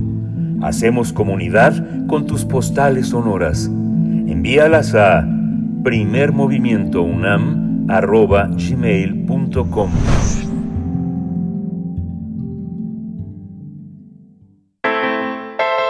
Nota Internacional tras reunirse con aliados integrantes del G7, la ONU, la OTAN y la Unión Europea, el presidente de los Estados Unidos, Joe Biden, mantuvo y reiteró el 31 de agosto como fecha límite para la retirada de sus tropas en Afganistán. Aseguró que las evacuaciones de aliados deberán terminarse pronto, pues existe el riesgo de un ataque por parte del grupo terrorista ISIS-K, el Estado Islámico en Afganistán y enemigo del Talibán. Joe Biden dijo que cada día de operaciones conlleva un riesgo adicional para las tropas enviadas a esa región. Sin embargo, reconoció que la fecha límite, es decir, el 31 de agosto, depende de que los talibanes continúen cooperando y permitan el acceso al aeropuerto de la capital de Kabul. A su vez, en Afganistán, el talibán confirmó que no hay un acuerdo para que las tropas estadounidenses permanezcan en el país después del 31 de agosto. Además, quieren que los desalojos de personas en el aeropuerto terminen también ese día porque no les permitirán hacerlo posteriormente. En tanto, el destino es incierto para extranjeros y afganos que tuvieron vínculos con poderes externos a ese país. Por ello, la comunidad internacional ha hecho un llamamiento para que todos los países mantengan las fronteras abiertas y acojan a todas las personas que necesitan escapar de ese país de Afganistán, sobre todo a niñas y mujeres. El 15 de agosto, los talibán entraron a Kabul y clamaron victoria desde el Palacio de Gobierno, horas después que el presidente Ashraf Ghani huyó al extranjero en el dramático epílogo de 20 años de intervención militar extranjera. Y pues bueno, vamos a conversar esta mañana, le daremos eh, seguimiento al desarrollo de la situación en Afganistán y con ese propósito nos acompaña Moisés Garduño, profesor de la Facultad de Ciencias Políticas y Sociales de la UNAM, especialista en estudios árabes e islámicos contemporáneos. Profesor Moisés Garduño, bienvenido una vez más a Primer Movimiento. Gracias por compartir con nosotros pues eh, el ritmo de las cuestiones sumamente complejas en eh, el país de Afganistán. Bienvenido, buenos días. Buenos días, Berenice, buenos días a todos nuestros queridos colegas y nuestra audiencia. Muchas gracias. Gracias, muchas gracias. Al contrario, pues eh, cuéntanos, por favor, cómo, cómo estás, danos un contexto, un poquito eh, brevemente, un contexto de cómo has calificado tú, cómo has visto, observado esta estrategia de retirada de las tropas internacionales. Hay muchos señalamientos por todos lados, eh, señalamientos a las a los países, pues que están involucrados, que no previeron de alguna u otra manera lo que se vino, lo que está sucediendo y lo que al parecer seguirá con eh, continuará pues en la situación eh, difícil para colaboradores, eh, traductores y en fin otro tipo de pues de vocaciones que personas dentro de Afganistán mantuvieron en relación laboral con países distintos. Cuéntanos cómo ves esta situación, Moisés Garduño. Bueno, yo vería la evacuación de Kabul como algo que no es homogéneo. La mayor parte de las tropas, por ejemplo, de Estados Unidos han ido saliendo poco a poco. Creo que ahorita, bueno, con datos que teníamos hasta el 22 de agosto, habían salido aproximadamente 28 mil personas, casi 22 mil de Estados Unidos, considerando también que tenían que salir las fuerzas, las fuerzas pertenecientes a la OTAN y que dentro de las fuerzas internacionales no hubo el apoyo que se esperaba por parte de los familiares y de las personas que habían trabajado para esas embajadas. Me estoy refiriendo al caso de Bélgica, que la prensa europea también ha estado criticando mucho, el caso de Suecia y el caso de Países Bajos, que han sido casos en donde se han denunciado eh, faltas de comunicación, abandono incluso también, y falta de promesas, ¿no? Ahora, Estados Unidos está haciendo lo que puede, pero hay que decir que las fallas en los sistemas de inteligencia, en los, en los reportes, causaron también que la logística que estemos viendo en, en la salida de las tropas, pues haya sido desastrosa al menos en los primeros seis días. Se está dejando mucho equipo también, eso que se ha criticado mucho, equipo militar de alta tecnología, y también no se están dando abasto con la capacidad de albergar a una cantidad de refugiados, porque no nada más son los traductores, los administrativos, los asesores, sino también sus familiares. Por eso vemos muchas mujeres y niños también en, el aeropuerto de Kabul, y esto tiene que ver con una falta también de capacidad de, de albergar a esta cantidad de personas que cada vez va creciendo más, y como tenemos un gran problema de logística en el aeropuerto, es por eso que tenemos una alerta muy grande de probables ataques de grupos encontrados con los talibanes, grupos contrarios, como el caso del Estado Islámico K, o algunos otros movimientos pequeños, como han sido, por ejemplo, el movimiento del Turquestán Oriental. Eso, él trabaja más en la parte de China, en la parte del corredor de Huacán, pero sin duda todo lo que estamos viendo ahorita tiene que ver con la posibilidad de que esos grupos estén ahí. Tanto es el gran relajo que tenemos en el aeropuerto, que los talibanes han pedido ya oficialmente el día de ayer a los turcos, que tienen una amplia experiencia en la, no solamente en la implementación, sino en la construcción de los propios aeropuertos, ayuda para operar el aeropuerto de Kabul, precisamente porque controladores de vuelos es muy estresante, sobre todo porque ahora, después del 31 de agosto, los talibanes están pensando en reabrir el aeropuerto para vuelos comerciales. Entonces necesitan ayuda y me parece ser que Turquía, como miembro de la OTAN, pero también como un partner de Qatar y de los hermanos musulmanes, que fueron los intermediarios para el, agosto, el, acuerdo de agosto, de febrero del 2020, perdón, es el, uno de los países que puede brindar esta ayuda, Berenice. Yo veo el contexto así, pero sin duda el 31 de agosto tendrán que salir las tropas porque ya lo ha reconfirmado el propio presidente Biden. Por supuesto. Me, voy a mm, concentrar en esta pregunta sobre las distintas facciones eh, afganas, eh, grupos diversos que con distintas motivaciones pues siguen, eh, por supuesto, en, en, terreno, que no necesariamente todas las zonas, hay zonas todavía, entiendo, que escapan al control talibán que eh, hay facciones todavía del, del ejército afgano, en fin, de otros, de otras facciones, pues, de otros grupos que no están eh, congeniando, que, que no tienen el mismo proyecto, pues, distintos a, a los talibán. Cuéntanos de esa situación, de esa mezcolanza eh, territorial, geográfica y política de quienes están ahí, pues, en territorio afgano. Bueno, yo vería básicamente dos, dos grupos o dos problemas técnicamente hablando en términos militares. La zona del Panjshir, que es la zona donde se están conjugando grupos remanentes del gobierno de Ashraf Ghani, pero también algunos remanentes de los hermanos Masud, que fueron históricamente los grandes enemigos de los talibanes. Es en la parte del norte, que está cerca de Kabul, al norte, y otro en el sur, en la parte cercana al Baluchistán, más allá de la provincia eh, del sur de la línea, casi de la línea Durán, que es la línea que está dividiendo Pakistán con eh, Afganistán. Esta parte del el sur, la parte baluchi históricamente ha sido también antitalibana, pero las fronteras han estado ya tomadas por los talibanes en conjugación con tropas eh, iraníes y pakistaníes. En el norte, me parece que como las fronteras están blindadas también por los talibanes, si acaso tal vez pueda ser la excepción del caso de Tayikistán, que es tal vez la parte fronteriza más cercana que pudieran tener las personas que están en la zona del Panjshir, aunque todavía sigue estando lejos, me parece que más que un problema eh, serio que pueda detonar en nuevos episodios violentos o de guerra de guerrilla, me parece que son grupos que están buscando una su propia estrategia mediática para tener un lugar en el poder que va a tener que repartir el talibán de acuerdo con aquellos tratados de febrero del 2020. O sea, lo que estamos viendo ahorita es el guion de todo lo que se firmó entre la administración Trump y el Emirato Islámico de Afganistán, representado por el Consejo Político Talibán de febrero del 2020. El plan de salida se, se, se estipula a cierta cantidad de días que tienen que ver con el 31 de agosto, la salida del presidente Ghani también estuvo mencionada y estuvo muy, muy solicitada por los talibanes como medida, como condición para recuperar el país y para hacer esta transición política que estamos viendo.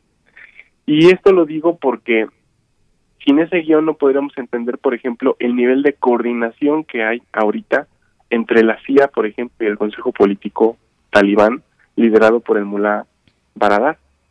Es una coordinación política, es una coordinación que hay comunicación todos los días y esto nos hace pensar que esto más ordenado, como a pesar de las condiciones que estamos viendo, no podría darse debido a esta coordinación.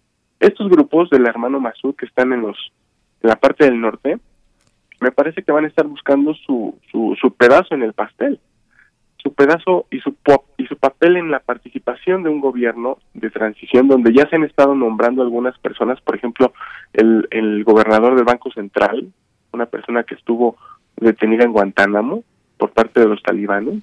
Ya se abrieron los cajeros automáticos en, al día de ayer y también ya se han estado nombrando mi, un ministro de defensa también. O sea, ya ha habido nombramientos, está avanzando en coordinación con un grupo también que hay que mencionarlo, este, querida Berenice, queridos amigos, que es el del Consejo de Reconciliación Nacional liderado por el expresidente Hamid Karzai y otros miembros de administraciones pasadas que están haciendo esta labor de puente entre los talibanes, fuerzas internacionales y grupos locales como los que están en la zona del Panjshir.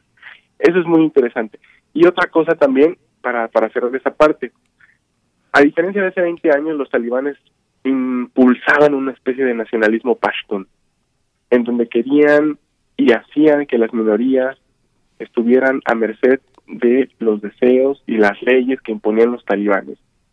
Y ahora esto ha venido cambiando, al menos en estos primeros días, porque como hemos visto en la parte del sur, los talibanes han superado esa barrera tribal que les dividía de otras minorías y han hecho pactos con grupos locales algo que nos puede ayudar a explicar por qué el país fue tomado no en seis meses como la CIA decía, sino en diez días, sin el apoyo popular, sin a lo mejor el, el apoyo de algunos grupos del sur de la zona rural, esto hubiera sido prácticamente impensable y un obstáculo para ver al talibán en el poder. Y estas son cosas nuevas que nos están hablando de una nueva pragmática, de una praxis política distinta de los talibanes, que se tiene que entender más allá de lo que está pasando en Kabul. Todo lo que nos llega en los medios de comunicaciones de Kabul es muy importante.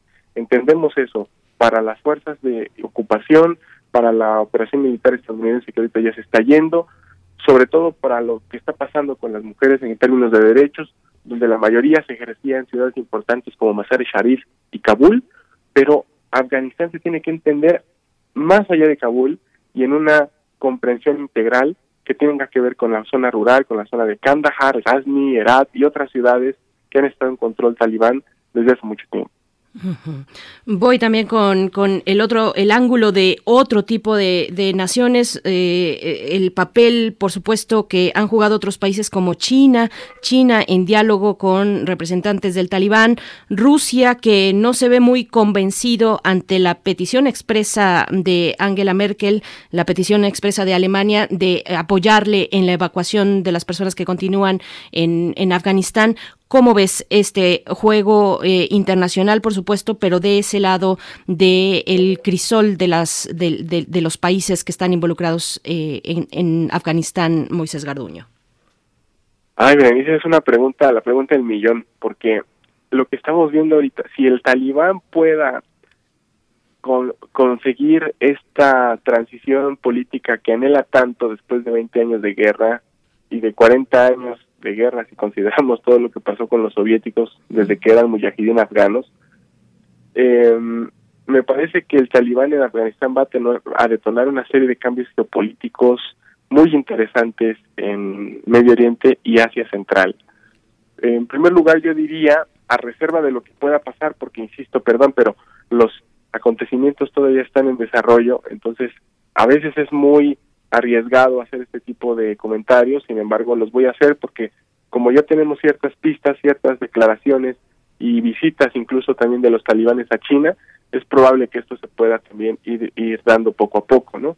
Es como el escenario más deseable después de que veamos el escenario B, que es el escenario del Estado fallido y de la, de la guerra de guerrillas que ya comentábamos. Pero, por ejemplo, si ellos consiguen esta transición, van a poder entablar una relación importantísima con Irán, que hace 20 años era uno de sus grandes enemigos, pero que ahora ha mantenido abierta y trabajando su embajada. Así como se fueron todas estas personas y sus embajadas de las fuerzas de ocupación, encabezados por Estados Unidos, las embajadas de Rusia, las embajadas de China, de Irán, de Pakistán, han estado trabajando, las de Turquía también, normalmente, 24 horas incluso, coadyuvando a personas nacionales y a propios talibanes que han trabajado también en embajadas de esos países a salvaguardar su seguridad y a seguir haciendo trámites y como puntos de comunicación con los países vecinos que bien comentas. Irán me parece que va a ser un país importantísimo en el corto mediano plazo porque Irán está a punto de entrar al famoso Consejo de Cooperación de Shanghái y una relación con los talibanes de manera cercana podría jalar hacia a, Afganistán, hacia esta zona y vamos a ver, irlo incorporando a una especie de cinturón económico que tanto anhelan los talibanes, porque como veremos, y acuérdense, Afganistán básicamente sobrevive de la ayuda exterior. Y esto podría ayudar a que los talibanes pudieran explotar la serie de recursos minerales que nadie en la historia ha podido explotar en Afganistán.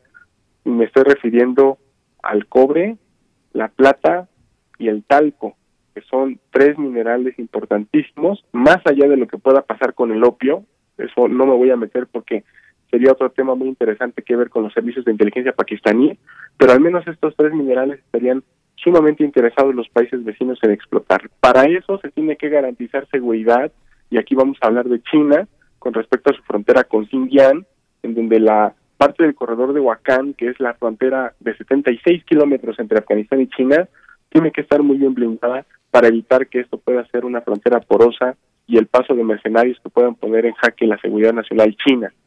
Pakistán está sumamente interesado en la estabilidad de Afganistán porque ellos tienen todavía relaciones importantes con Estados Unidos y a Estados Unidos le importa muchísimo seguir explotando recursos de Afganistán vía Pakistán, particularmente el talco y estos que acabo de, mencionar, además de las tierras raras, que son también algo muy anhelado junto con el litio, para las empresas transnacionales dedicadas a la tecnología. Entonces, a nivel político, importa muchísimo la estabilidad de Afganistán y sobre todo la consecución de este gobierno de transición por todo lo que representa este país en términos estratégicos, en términos de riquezas minerales y sobre todo estos cambios que puede detonar en la zona de Asia Central particularmente, más que en el mundo árabe, ¿no? Esto más es más cercano al Asia Central y eh, para eso van a estar trabajando los talibanes y ya lo están haciendo con medio de esta estrategia mediática y todo lo que nos han venido prometiendo. Ahora, los signos de interrogación son, ¿están las condiciones listas para llevar a cabo todo esto que acabo de decir? Solamente el tiempo nos lo dirá. El tiempo nos lo dirá. Yo creo que, bueno, ahí a muchos se nos erizó la piel eh, cuando los el talibán eh, reiteraba esta frase de ustedes tienen los relojes, nosotros controlamos el tiempo es lo que han dicho. Bueno, a mí me pareció, me cimbró muchísimo esa, esa frase. Pero bueno, vuelvo a, esta, a la cuestión, bueno, voy a la cuestión, eh, es en todo este río revuelto, complejísimo, mm, muy, muy diverso. Hay lecturas tal vez algunas muy planas, algunas muy simplistas, inmediatistas, eh, pero sí hay voces que, que, temen que Afganistán se convierta eventualmente en un país receptor de grupos eh, mm, en la radicalidad del Islam. Cuéntanos, ¿cómo, ves, cómo ves esta, esta cuestión? Estás hablando, eh, Moisés Garduño, de la necesidad de una estabilidad política, de generar acuerdos. Eh, el mundo ya no es el mismo de hace 20 años o 40 años. Hay situaciones diversas. Está China, que supongo tampoco querrá tener eh, en una parte mínima, pequeña en ese corredor con el, con el que hace frontera, pues este tipo de situación política radicalizada. cuéntanos cómo, cómo ves esos, esos escenarios, esas voces que temen se convierta Afganistán en, un país de esas características? Yo lo que he visto en, lecturas a nivel de la esfera pública han sido eh, lecturas donde ponen a todos los movimientos islamistas en el mismo saco, como si el triunfo de los talibanes en Afganistán pudiera generar un reavivamiento del islam político y esto fuera igual al terrorismo. Y me parece importantísimo ir eh, haciendo matices. Por ejemplo, recordemos que el talibán es un gran enemigo del Estado Islámico y que gracias al talibán el Daesh no pudo hacerse de grandes territorios en la zona, como por ejemplo ocurrió en el caso de Irak. Ahí el Daesh arrasó e incluso traspasó la frontera con Siria y es lo que vimos ahí como Estado Islámico de Irak y el Levante. En el caso de Afganistán, hay un grupo que es el Estado Islámico K, que es el que le decimos que estamos eh, alerta por lo que pueda pasar en el aeropuerto, pero es gracias a los talibanes que este grupo no pudo hacerse de más territorio acá. Cosa distinta a lo que es Al Qaeda, por ejemplo. Históricamente hay dentro de el grupo talibán una pequeña red como un estado profundo que se le conoce como la red Haqqani. Y la red Haqqani históricamente ha tenido una relación muy cercana con Al Qaeda e incluso ha tenido colaboración con ellos para hacer ataques contra las fuerzas de la ocupación, particularmente contra los Estados Unidos. Recordemos que esto pues ha sido también el resultado de un sentimiento antiestadounidense por una presencia militar de 20 años que bombardeaba bodas, funerales, casas y que mató a prácticamente 150 mil civiles y algunos dicen 250 mil civiles, con lo cual, pues bueno, se puede entender este tipo de colaboración. Pero muy distinto es hablar, por ejemplo, de movimientos como Hamas, como Hezbollah, como la Hermandad Musulmana, que en realidad van a estar inspirados por el triunfo de los talibanes, pero cada uno en su propia agenda política. Hezbollah en Líbano, Hamas, por ejemplo, contra Israel. Hamas está contentísimo con el triunfo talibán porque dicen, esta es la estrategia. Después de tanta resistencia a ciencia, como ellos le llaman, como cuando comentaban lo del tiempo, es importantísimo ver que el gran invasor se puede derrotar. Y esto que estamos viendo en términos de golpe de prestigio para Estados Unidos inspira a movimientos como Hamas en su lucha contra Israel, particularmente en Gaza. Yo lo puedo ver así, pero los talibanes van a tener mucho cuidado de que dentro de Afganistán esto se convierta en un paraíso para los yihadistas, como dicen algunos analistas, porque es como dispararse al pie. O sea, a ellos les interesa más, después de 20 años de guerra están cansados también, les interesa más llevar al pie de la letra este acuerdo del 2020, hacer esa transición y empezar a tomar recursos del Estado para sobrevivir políticamente hablando.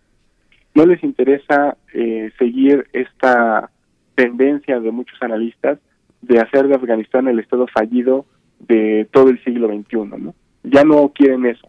Sin embargo, tengo que decir algo, hay grupos interesados en detonar un escenario de violencia en Afganistán. Pensemos, por ejemplo, en todos esos contratistas que se hicieron ricos durante estos 20 años, los fabricantes de armamento, la gente que trabaja en el mercado negro, la gente que estaba eh, pendiente de que Afganistán fuera esta casa para Al Qaeda, por ejemplo, y ahora están molestos porque ven a los talibanes negociar con Estados Unidos y los llaman traidores. Estos grupos que están interesados en hacer atentados terroristas en el aeropuerto de Kabul, de minar eh, a las mujeres que están en protestas públicas en ciudades como Mazar-e-Sharif, sí son grupos que están interesados porque viven de la violencia y porque quieren de Afganistán un escenario como Libia, como Yemen, como Irak en algún momento, lo que fue Siria, y porque ellos viven de este mercado de drogas, armas y yihadistas. Claro, los líderes no viven aquí, viven en otros países, pero ellos fomentan el sectarismo. Y eso hay que decirlo también. Ahora los talibanes no están fomentando esto al momento, porque están coordinándose con los chinos, con los pakistaníes, hasta con la CIA. Ayer salió el informe de que efectivamente hubo una reunión entre el Mullah Baradar y la CIA. Esto habla de un alto nivel político. Si eso falla, si falla el contacto con los Estados Unidos, van a ir directamente con los chinos. Si falla con los chinos, se van a entregar a los pakistaníes. Si falla todo, es probable entonces que vuelvan a una estrategia de resistencia si hay otros países que apoyan estos grupos. Entonces, todo es un juego muy sensible lo que tenemos ahorita.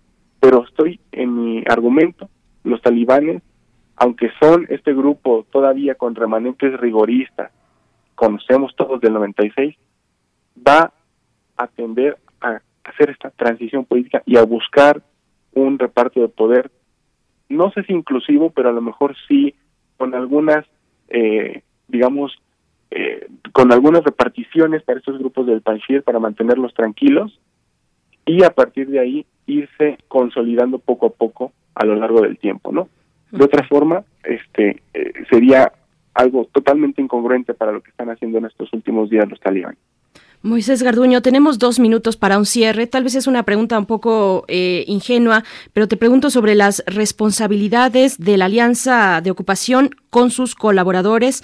Este parece eh, el, la catástrofe ya anunciada, porque incluso distintos reportes periodísticos de hace años, yo detecté uno, por ejemplo, de 2014, tal vez un poquito atrás, donde ya se anunciaban las condiciones de riesgo de los colaboradores de eh, afganos y no afganos, pero con alianzas extranjeras. Pues eh, hay contratos laborales firmados de por medio ¿Cuál es el tratamiento, eh, digamos, incluso legal, no lo sé, eh, que pudiera darse para, para pues, eh, endilgar las responsabilidades a la alianza para con aquellos que tuvieron un contrato laboral y que ahora pues están abandonados a su suerte en esta en este vaivén y en este río revuelto. Cuéntanos un poco en dos minutitos que tenemos sobre esta cuestión, por favor. Pues sí, es un tema sumamente complejo se ha, visto en la prensa internacional como un abandono, sobre todo de estos países que mencioné al principio, eh, sobre todo los belgas que ahorita están teniendo muchos problemas, pero como era una ocupación militar, en realidad esos contratos van a, perder este peso legal dentro de Afganistán. Se pueden reclamar, pero una vez estando en los países de las embajadas donde trabajaban estas personas, ahí sí van a valer esos contratos. Sin embargo, en Afganistán todo va a cambiar en términos de la llegada del gobierno talibán. Entonces, están preocupadas las personas porque además de que pierden su trabajo, pues quedan a merced de posibles venganzas. Aunque los talibanes anunciaron que no iban a vengar a nadie, que no iban a perseguir a nadie, pues la incertidumbre persiste. Y esa es una de las grandes eh, formas de explicar pues tanta gente queriendo salir por fronteras eh, terrestres, por el, el, aeropuerto, ¿no? Incluso una de las medidas que dijeron los talibanes que iban a hacer que pasara para esas personas pudieran salir es tomar vuelos comerciales después de en septiembre. Ya en septiembre estas personas que quieran salir lo van a poder hacer por sus por su cuenta si tienen pasaporte y visa de o la documentación necesaria para salir del país, no se les va a detener.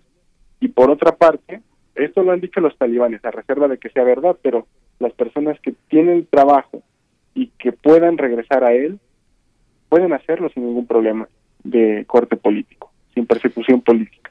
Y esto me parece muy inteligente para los talibanes, porque en lugar de desactivar el régimen anterior, están tratando de adaptarse a las estructuras institucionales, que aunque corruptas y corroídas, son las que mantienen todavía al pie a Afganistán y la posibilidad de que la estructura económica pues siga trabajando. El siguiente nivel sería ir por recursos internacionales después de la salida de tropas y los talibanes van a querer ir por esa por esos recursos internacionales. Entonces, eh, de otra forma, si se hubiera desmantelado el régimen de Arce Afghani, hubiéramos corrido una, un riesgo de tener una eh, milicianización, como se le dice, en términos de que cada quien estuviera desesperado, corriendo por este armas y cosa que vemos solamente en la zona del Panjshir, como hemos visto ahorita. Entonces, eh, me parece que los talibanes están jugando a esto. Quien tenga trabajo, vaya. Quien tenga contrato, véalo con sus embajadas, véalo con los extranjeros con los que trabajaron y si no pueden salir del país ahorita, lo van a poder hacer, pero con sus propios medios, con un vuelo comercial en septiembre, ¿no? Yo lo vería más o menos así, ¿ven? Muy bien, pues seguimos al habla, si nos lo permites, Moisés Garduño, mucho que seguir comentando, nos agarró el tiempo ya de despedirnos. México también está ahí presente en esta colaboración internacional más de tipo humanitario, recibiendo el día, el día de ayer por la madrugada a un grupo de periodistas afganos, de mujeres también que ya están en nuestro país. Te agradecemos como siempre y te deseamos lo mejor para esta semana, Moisés Garduño. Hasta pronto. hasta pronto, lindo día y lindo fin de semana, gracias. Igualmente. Nos vamos al corte, nos despedimos de la radio Nicolaita y volvemos. Síguenos en redes sociales. Encuéntranos en Facebook como Primer Movimiento y en Twitter como arroba PMovimiento. Hagamos comunidad.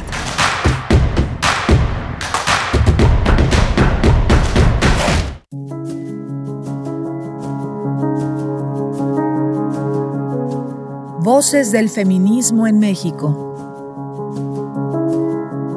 Alaide Fopa y Elena Urrutia crearon el programa de radio que se convirtió en una crónica de la lucha de las mujeres de los años 70 y 80. ¿Qué tanto ha cambiado la vida de las mujeres desde entonces? Foro de la Mujer, serie declarada Memoria del Mundo por la UNESCO, sábados y domingos a las 11 de la mañana por el 96.1 de FM y el 860 de AM. Radio UNAM, Experiencia Sonora.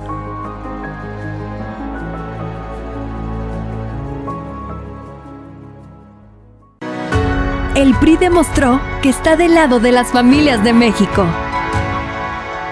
de su seguridad y estabilidad, de su salud y tranquilidad. Y ahora, gracias a ti, podremos regresarle el crecimiento de México. Porque para que México vuelva a crecer, México tiene que volver a creer. PRI, el Partido de México.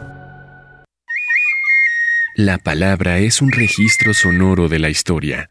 Lo que dice y como lo dice es una muestra viva de lo que fue, es y será. Sembraste Flores. Un encuentro con nuestras lenguas indígenas a través de la palabra escrita.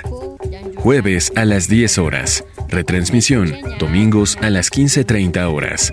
Por el 96.1 de FM y el 860 de AM.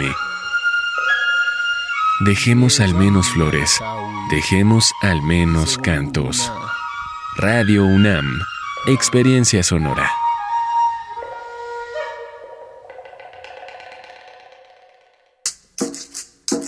Las comunidades indígenas germinan conocimiento, maravilla y tradición. Son el México profundo, el presente donde hilan un collar de flores.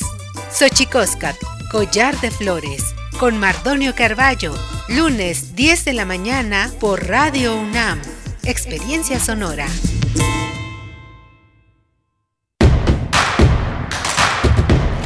Encuentra la música de primer movimiento día a día en el Spotify de Radio UNAM y agréganos a tus favoritos.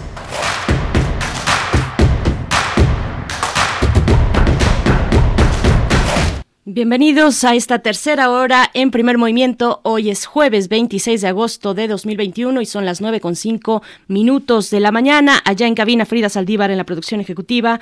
Está Socorro, no, no está Socorro Montes, hoy está Arturo González en los controles técnicos. Discúlpame Arturo, un saludo y un abrazo para ti. Y estamos llegando a esta tercera hora donde tendremos en unos momentos más la poesía necesaria y la participación después del doctor Alberto Betancourt en los mundos posibles. Seguimos hablando de Afganistán eh, con un ángulo particular que le imprime el doctor Alberto Betancourt a sus conversaciones cada jueves. Afganistán, la belleza contra la barbarie es lo que nos estará compartiendo en esta mañana y cerraremos con derechos humanos dedicados pues a niñas, niños y adolescentes en este país con Alicia Vargas Ayala, directora del CIDES IAP integrante del Consejo Directivo de la Redim, para hablar de la situación del feminicidio con respecto a las niñas en México. Así es que, bueno, los contenidos para esta hora que ya avanza, les agradecemos sus comentarios en redes sociales. Gracias, gracias por seguir participando, por continuar en esta comunidad radiofónica universitaria, radio pública que realizamos cada mañana aquí en este espacio en primer movimiento. Nos vamos, nos vamos con la poesía necesaria. Es hora de Poesía Necesaria. Karen Villeda es una narradora y poeta mexicana, es muy joven, nació en Tlaxcala en el año de 1985, ha merecido varios premios en su trayectoria por su trabajo poético. El libro Teoría de Cuerdas obtuvo el Premio Nacional de Literatura Gilberto Owen en 2018 y bueno, vamos a leer eh, lo que van a escuchar ustedes, será en voz de la misma autora, de Karen Villeda. El poema se titula El Rey y es, forma parte, es una grabación de 2012, eh, forma parte de la colección Voces de Punto de Partida que se encuentra en Descarga Cultura UNAM. Así es que vamos a escuchar en la voz de su autora Karen Villeda, El Rey. El Rey. Karen Villeda.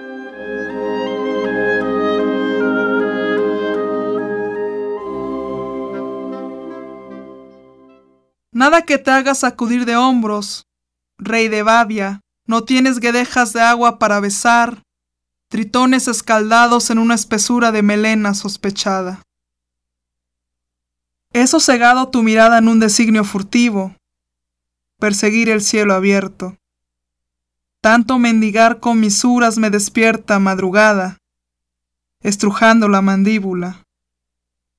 Quiero esa migaja de pan guindando en tu boca. Lo el epitafio repujado en la frente del rey. No hay apego debajo de la savia. He profanado tumbas para hostigar la lucidez de la madrugada, ese quicio que me apresa. Lasitud de ojos aguardando, ojos echando por tierra cuerpos, el rey de Babia posee la estancia de mis muertos. Tupe la falseada aurora recogiendo desolación. Grumos en el aliento encandilan rebaños. No sé qué es un asomo de esperanza. Para la muchedumbre del espanto hay edades de ilusión. Toda rendija incierta voluntades. Eres el despojo. Rey de Babia, ampárame en tu memoria, perturba la tinta, vicio azabache. No hay revelación en el revoloteo desquiciado, la ventisca aturde el brazo del río, cada guijarrazo desanda nuestra efigie. Anudamos los ojos en el acebo, un tronco centenario meriza los vellos, perentorio acebo, traición sin fárfara. El rey de Babia trastorna la colocación del nervio, minando la cicatriz, siempre cardenal. La herida abierta en el légamo. Vegetamos bajo la sombra del acebo, historia trunca. No calco la ramificación, no sé florecer en verano. De parte mi sospecha, rey de Babia, no venceremos el afluente. Las escolopendras indagan en mi pellejo, injurian las tembladeras de mi sangre. Incrústame en tu costado, fulgor que amotina. Cae mi pie en el clamor del agua, no madura el relieve, pesa el humo.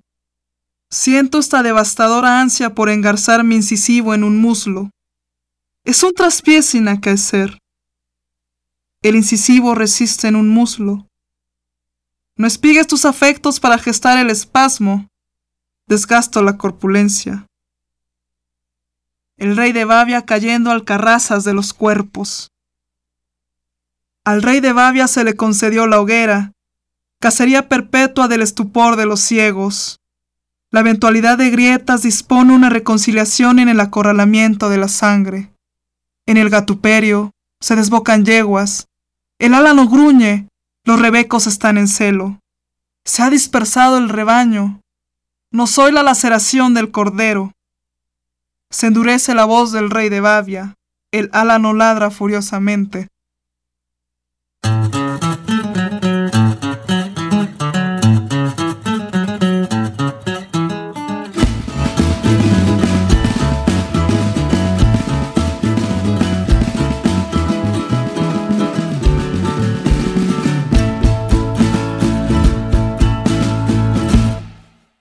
Y espero que cuando muera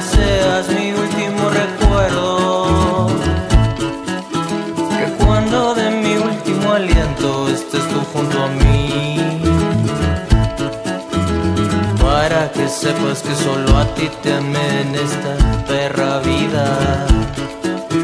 Y sepas que de todo mi amor la única dueña eres tú.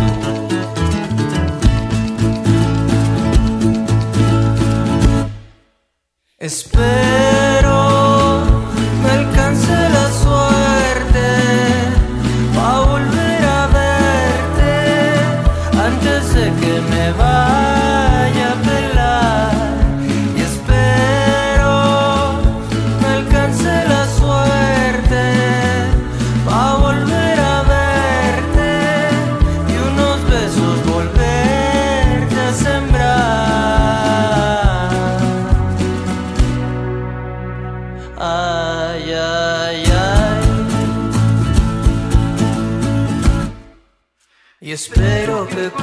al menos me entierren con tu beso. Para llevarme al otro mundo un cachito de ti. Que cuando llegue al infierno yo le diga a los muertos que estando yo en vida esos ojos me miraban a mí.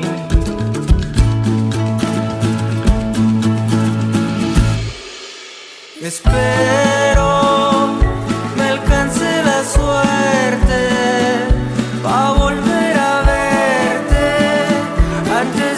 me vaya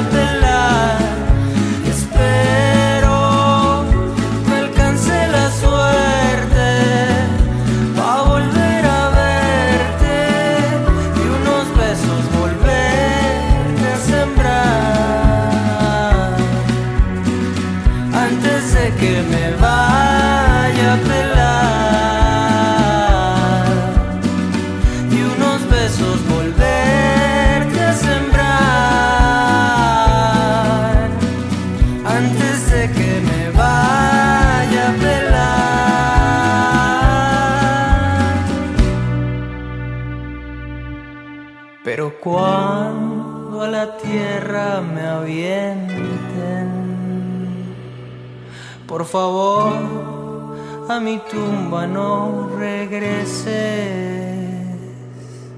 Mujer, a mí no me lleves flores. Nunca te gustaron los panteones.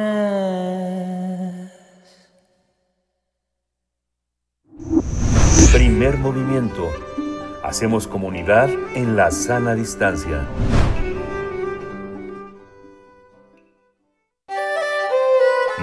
Posibles. La belleza contra la barbarie. Afganistán es el tema de hoy en los mundos posibles y ya nos acompaña el doctor Alberto Betancourt, doctor en historia, profesor de la Facultad de Filosofía y Letras de la UNAM. Querido Alberto, te saludo esta mañana en nombre también de mi compañero Miguel Ángel Quemain, que está tomando un merecido descanso, pero con muchas, con muchas ganas de escucharte, de escuchar estas posibilidades, porque belleza en Afganistán hay belleza natural, belleza cultural y una historia muy rica y antigua. Así es que te damos la bienvenida. Querido Alberto Betancourt, ¿cómo estás? Querida Berenice, muy buenos días. Un saludo muy afectuoso a todos los que nos hacen favor de escucharnos y forman esta comunidad eh, reflexiva, radiofónica de primer movimiento. Pues eh, qué gusto volvernos a encontrar, Berenice. Quisiera yo hoy compartir con ustedes algunas reflexiones sobre la larga tradición poética y cultural que existe en Afganistán y cómo esta tradición cultural pues se ha esforzado a lo largo de muchos episodios históricos por construir oasis de belleza que brinden reposo y protección frente a la violencia y la, y la barbarie. Si te parece bien, podríamos entrar a ese tema. Por supuesto, te escuchamos. Pues los poetas místicos, sufíes, según se cree, tienen superpoderes pueden, por ejemplo, interpretar el corazón, pueden predecir el futuro, en algunas ocasiones pueden realizar proezas físicas, pero hay algunos, hay algunos poetas místicos sufíes que tienen karamat, una cualidad que les permite en ciertas circunstancias particulares convencer a las personas que albergan maldad en su corazón de actuar bien. Así lo hizo el poeta Haidari Bukhodi el día que milagrosamente persuadió a los talibanes de no quemar los libros de la biblioteca pública de Kabul.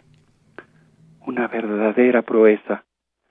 Y yo diría que la historia de Afganistán es un esfuerzo continuo por construir sitios hermosos que brinden protección contra la barbarie. Hoy me gustaría hablar de pues cuatro momentos, cuatro ejemplos de esta circunstancia, de esta de este esfuerzo, de estos resplandores, digamos.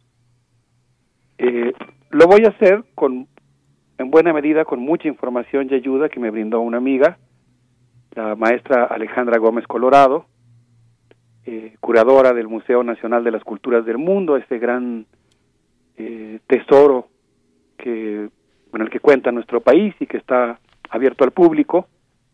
Y pues voy a referirme a cuatro episodios diferentes. El primero tiene que ver con el gran momento, digamos, quizá el gran oasis, o no un oasis, sino el intento de extender el oasis de la belleza al conjunto del país que fue fueron los años difíciles pero también hermosos de la revolución socialista en Afganistán.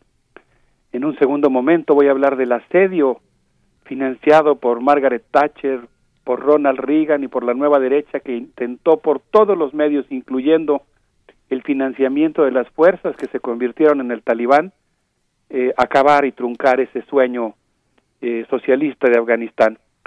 En tercer lugar, quisiera hablar específicamente de algunos episodios culturales preciosos que ocurren en la Biblioteca Pública de Kabul y concluir con algunas reflexiones sobre el actual repliegue de las fuerzas de la OTAN y la situación de vulnerabilidad en la que queda buena parte de la sociedad.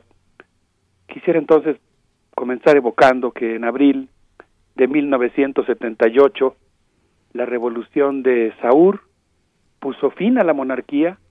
Apenas en 1978 concluyó la monarquía en Afganistán y se creó la República Democrática de Afganistán. Nur Muhammad Taraki tomó el poder y encabezó una revolución socialista. Lo que pasó ahí es algo que nosotros tenemos que tener presente como punto de referencia para analizar lo que está ocurriendo actualmente. El nuevo gobierno emitió un decreto para condonar las deudas de los peones ante sus terratenientes. Eliminó la usura. Alfabetizó un millón de personas en cinco años. Eliminó el cultivo del opio. Legalizó los sindicatos y estableció un salario mínimo. Pero si esto ya es algo que implica una transformación profunda y un esfuerzo colectivo por construir una sociedad más bella, hay que hablar del decreto número 7 de ese gobierno revolucionario, emitido el 18 de octubre de 1978, mediante el cual se garantizó la igualdad de los derechos de los hombres y las mujeres. Este nuevo gobierno abolió la dote y el matrimonio infantil, legalizó el divorcio, permitió la integración de las mujeres a la fuerza de trabajo y logró que el 40% de los médicos fueran mujeres. Redujo el analfabetismo femenino del 98% al 75%, una cifra todavía altísima, pero en esta corta vida de la revolución socialista en Afganistán o del gobierno socialista, pues eh, hubo un avance muy importante. Este gobierno, ese gobierno fueron varios en realidad, yo me estoy refiriendo ahora al gobierno de la República Democrática de Afganistán fueron varios, porque además la lucha interna era fuertísima, por ejemplo, entre quienes planteaban una revolución socialista más independiente y quienes la planteaban más cercana, alineada y apoyada por la Unión Soviética, por ejemplo. Pero bueno, hablando genéricamente de esto como si fuera un solo gobierno, eh, este gobierno de la época de la Revolución Democrática de Afganistán consiguió que el 60% de las profesoras fueran mujeres.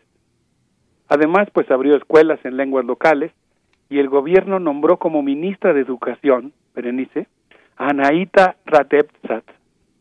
Es decir, fue un país que tuvo como ministra de Educación a una mujer, por cierto, brillante, y las mujeres se integraron a las Fuerzas Armadas. Fue un momento, digamos, pensando en el largo plazo, en cierto sentido fugaz de Afganistán, pero pues no sé, podemos pensar simplemente como algo emblemático con todas las contradicciones o matices o asegúnes que se tengan que poner en la imagen del primer astronauta afgano, que fue Abdul Ahad Mohmand, quien formó parte de la tripulación del Soyuz TM-6, que viajó el 28 de agosto de 1988 a la estación espacial Mir. Pero todo Mir, que por cierto en ruso pues quiere decir, y muchos de nuestros amigos que tomaron las legendarias clases de ruso en Radio UNAM lo sabrán, pues quiere decir paz, esta estación paz que flota en el espacio exterior. Eh, eso era demasiado. Realizar una transformación de tan profunda en tan corto tiempo generó un enorme descontento entre las élites de Afganistán que habían disfrutado de los beneficios de la monarquía de los latifundios, de la usura, del patriarcado y también de las potencias extranjeras, entre ellas Pakistán, Arabia Saudí y de manera muy importante Estados Unidos y Gran Bretaña que vieron con una enorme preocupación la revolución en Afganistán y se lanzaron a promover una sangrienta contrarrevolución. Así abrimos nuestra reflexión, Berenice. No sé cómo ves, pero ahora me gustaría si nos vamos a hablar un poco de cómo se fue alimentando el monstruo talibán. Por supuesto, querido Alberto Betancourt, y pues agradeciéndote que, que abras ese episodio de la historia eh, el siglo pasado en Afganistán, porque hubo un tiempo en que las mujeres, efectivamente, las mujeres afganas votaban, participaban en elecciones, no era obligatorio el velo, mucho menos la burka, podían practicar deportes, en fin, un tiempo muy distinto, no ha sido siempre como en las décadas más, más recientes, así es que te seguimos escuchando, Alberto Betancourt. Sí, las mujeres andaban a la moda, en una moda que estaba en diálogo continuo entre Oriente y Occidente, algunas de ellas con minifalda, muchas discutiendo en los cafés, hablando de poesía, de literatura.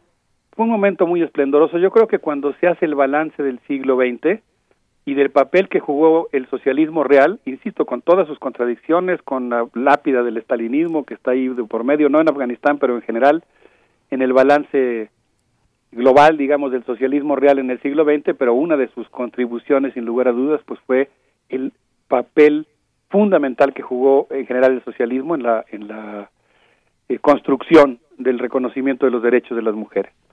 bueno, pues en 1978 la Agencia Central de Inteligencia, la CIA, puso en marcha la operación Ciclón que tuvo como objetivo fundamental derrocar al régimen comunista.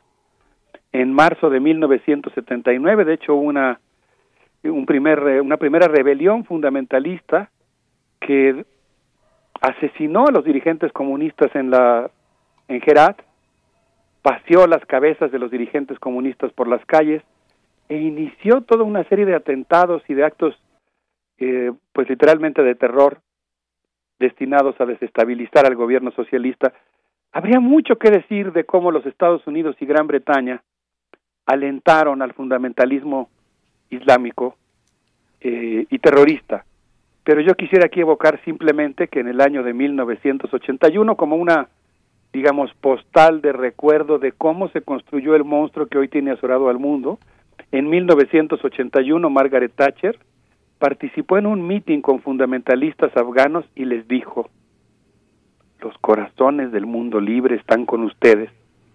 Ese año hubo 245 atentados con bomba y 198 ejecuciones por degollamiento. Seis años más tarde, en 1987, Ronald Reagan recibió en la Casa Blanca a Mohamed Yunus Khalid, padre teológico de la milicia talibán.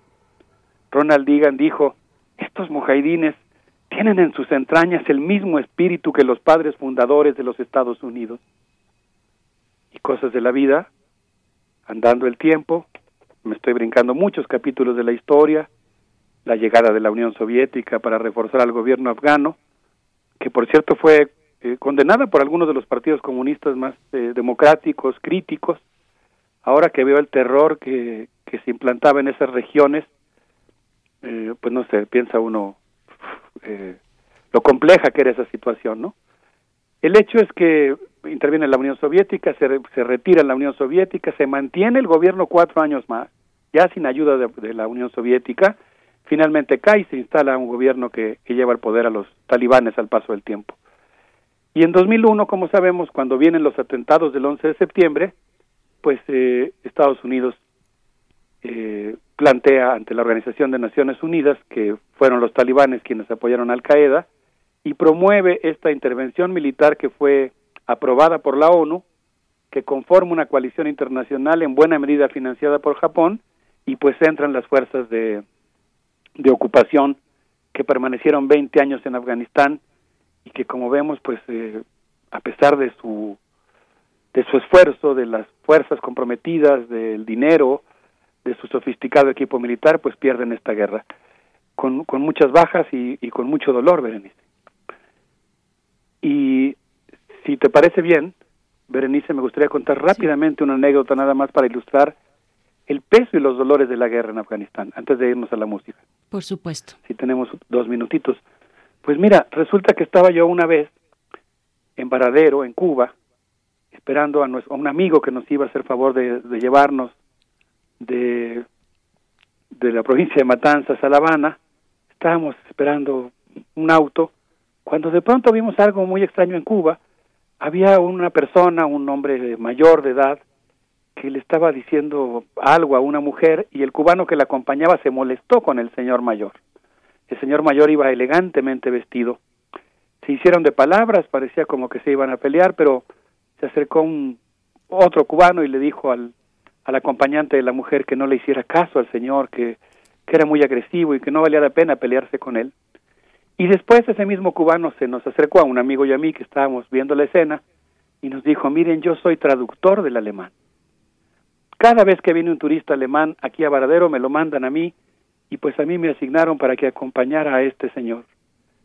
Y el, el señor ha sufrido muchísimo y yo les quiero contar. Él participó con las fuerzas de ocupación de la OTAN en Afganistán y mientras el, el guía cubano, el traductor, nos contaba esa historia, el, el, el excombatiente alemán chiflaba la música del padrino.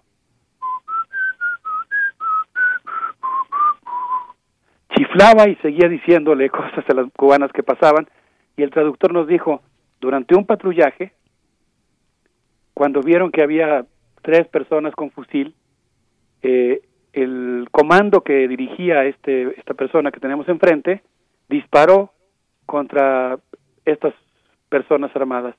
Y cuando se acercaron a verla se dieron cuenta que era un niño de 12 años, que efectivamente iba armado, pero eso provocó una enorme inestabilidad mental en él y pues finalmente lo llevó a ser retirado de las Fuerzas Armadas, está llevando terapia y pues finalmente venir a tomar unas vacaciones para tratar de tranquilizar un poco su alma aquí en Cuba.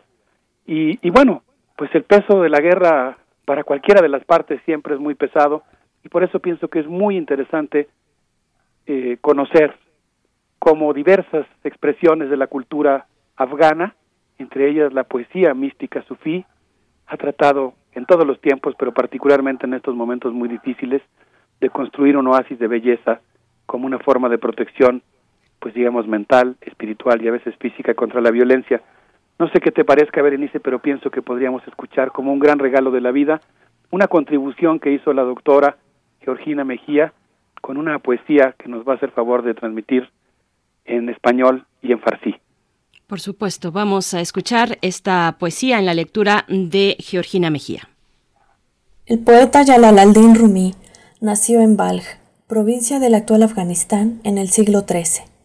Tuvo que abandonar su tierra ante la invasión de los mongoles y fue así como llegó a Turquía. Ahí conoció al derviche errante Shams de Tabriz y desde entonces se entregó al amor divino. Para Rumi, Dios es el amado que habita el corazón y para conocerlo es necesario vaciarse de uno mismo, volverse nada. Ey John, Habarat hast ki Jononi tukist. Ey Dil, Habarat hast ki Mihmoni tukist.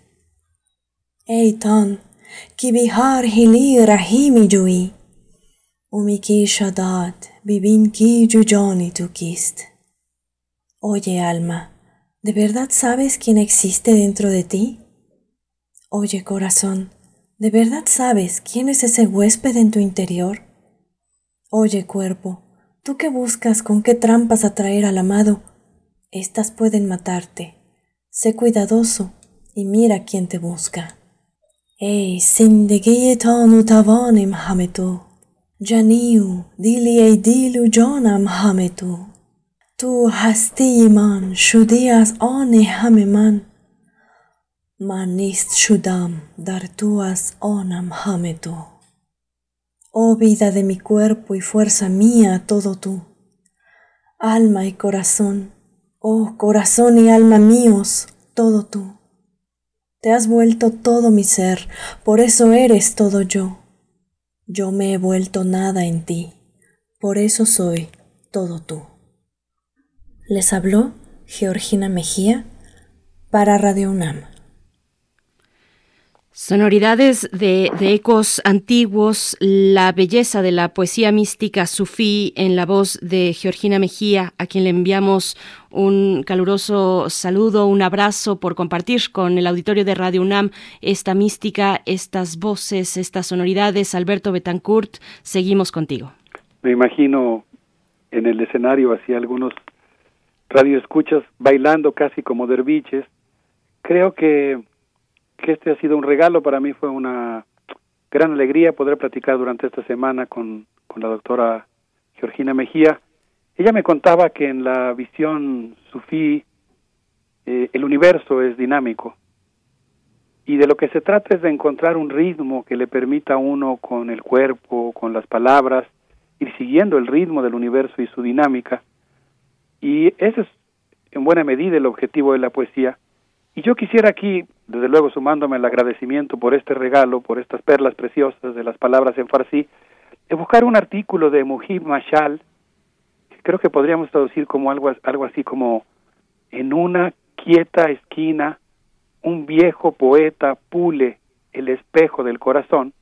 Es un texto que se publicó en el diario The New York Times y habla del poeta Haidari Wuhodi, en donde el autor describe que el poeta místico tiene un escritorio en la Biblioteca Pública de Kabul que sirve como parada a quienes buscan un refugio a la guerra que ocurre afuera. Eh, consiguió su empleo hace 50 años gracias a su magnífica caligrafía y mientras su país se hunde en años continuos de guerra, Wuhodi llega cada día a su oficina, se quita los zapatos y se pone las sandalias para instalarse en su escritorio a leer los periódicos. Poco a poco se congregan en torno a él unos 15 integrantes de la Sociedad de Amantes de Malana. Cantan algo y Bujodi comienza a explicar un verso. La, poesía juega, según me contaba eh, mi amiga Alejandra Gómez Colorado, un papel fundamental en la vida cotidiana de todo ese gran corredor cultural formado por Irán, por Afganistán, eh, por Pakistán, y en este caso el poeta Gulaham Haidari, Haidari Buhodi, tiene una voz que refleja 81 años de reflexiones. Ahora voy a citar un texto publicado en Al Jazeera por Lindsay Billing que se llama El custodio de la poesía de Afganistán. Y bueno, pues él habla de que sobre el escritorio, el poeta místico sufí se encorva como si se anidara entre altas torres inestables de libros eh, mientras custodia los estantes en los que se guardan periódicos encuadernados que vienen incluso de los años 20. Y, cuenta una historia muy, muy bonita, bueno, muy impresionante, porque dice que arriba de la cabeza de Wuhodi hay una ventana que tiene un agujero que fue formado por una esquirla de un coche bomba que estalló afuera de la biblioteca, que provocó que el vidrio se craquelara en la forma de una telaraña con un agujero que está pues apenas encima de la, de la cabeza del poeta. Pero pues este nido de torres de libros inestables es en realidad un, un oasis contra la violencia y es un lugar en el que Bujodi se empeña por transmitir la poesía, por mantenerla viva y algo que me llamó mucho la atención es que, por ejemplo, eh, las mujeres que cada vez que pueden siguen reuniéndose en los sótanos a tomar café y shisha y realizan este acto de resistencia que consiste en practicar poesía, llegan a la oficina del poeta y llegan a seguir aprendiendo sobre la tradición de los grandes poetas sufíes y de otras expresiones poéticas que existen. Y pues a mí me pareció muy interesante eh, destacar esta, este papel que juega la poesía en, el Kabul actual en medio de este desastre y cómo estos poetas construyen estos oasis de belleza que logran, como declamó el maestro Rumi, que recordarnos que cuando ocurre el amor, la dulce brisa sopla el aire del cuerpo, estremeciendo 200 ramas y 200 hojas de los árboles y del cuerpo. Y a mí me parece que esta, esta es la visión que nosotros tenemos que tener de Afganistán, la visión de un pueblo con una cultura densa, larga, prodigiosa, que está haciendo un esfuerzo muy grande por sobrevivir y con la que tenemos que solidarizarnos sin lugar a dudas. Por supuesto, y solidarizarnos desde este entendimiento eh, lo más pleno y amplio posible en todas sus posibilidades, pues con este oasis de belleza ante estos caóticos pues tiempos que corren en Afganistán, hay que buscar eh, esas expresiones que ahí están de una cultura rica, muy antigua, también fue moderna eh, y, bueno, mucho más que apreciar lejos de las voluntades de confrontación, de guerra, de, caos eh, y, de y de intervenciones militares, pues de violencia en general. Te agradecemos que lo hagas así en este espacio y, nos inspiras mucho, querido Betancourt, eh, para, para continuar en esa línea también, porque desconocemos mucho, de pronto eh, dejarse llevar pues por eh, lo, más inmediato, por la coyuntura, por lo político, por lo que ocurre en términos políticos, pero no dejar de ver es importante lo que hay detrás, toda esta riqueza que ahora nos compartes con, con la poesía sufi, con esta dimensión más mística del Islam, el sufismo, la poesía, la música también, y nos vamos a despedir con música precisamente.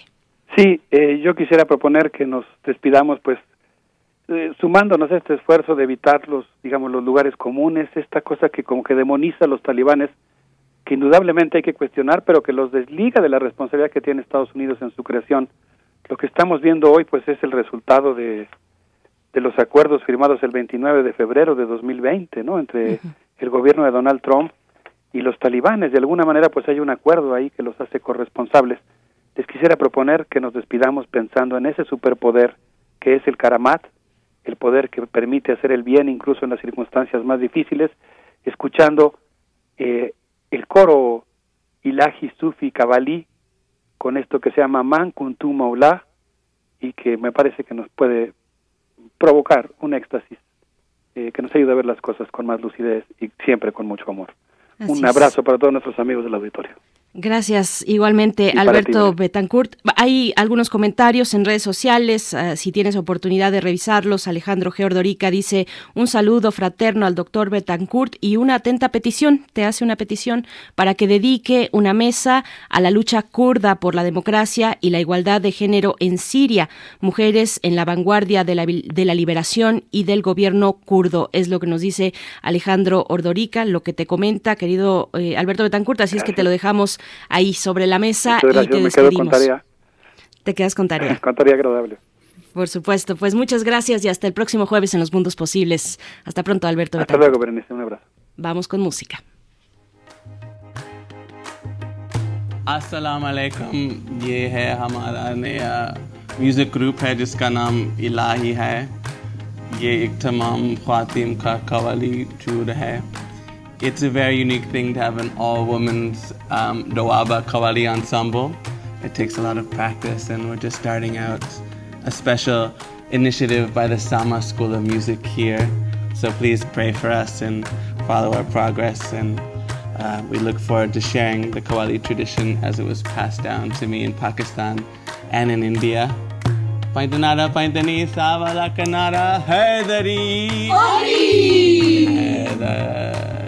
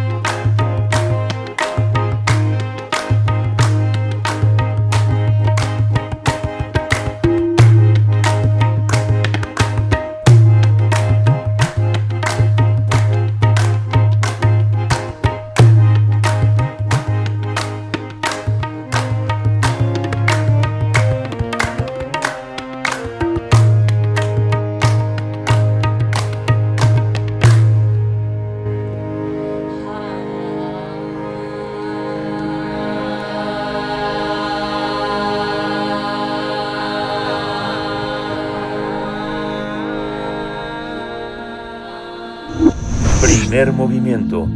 Hacemos comunidad con tus postales sonoras. Envíalas a primermovimientounam.gmail.com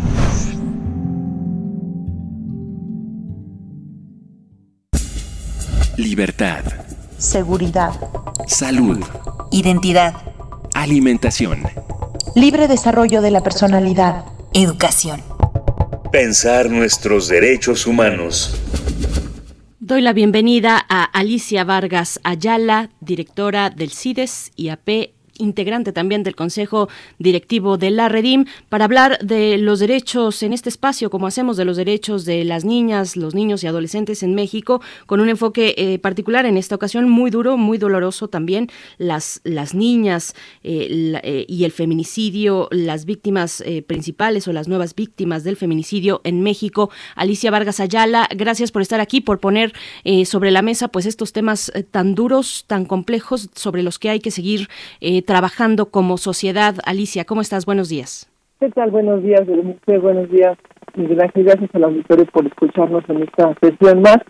Y pues efectivamente, como nos mencionas, eh, Berenice, eh, los reportes nos, nos indican que la, la violencia, el crimen, la muerte sigue acechando con mayor frecuencia a niñas, niños, adolescentes y que en este proceso de la pandemia no fue una excepción, ni mucho menos se mejoraron las condiciones, más al contrario se agudiza esta, esta, esta crisis de vulnerabilidad en la que viven los niños y especialmente las niñas y adolescentes en nuestro, en nuestro país, particularmente en algunas ciudades.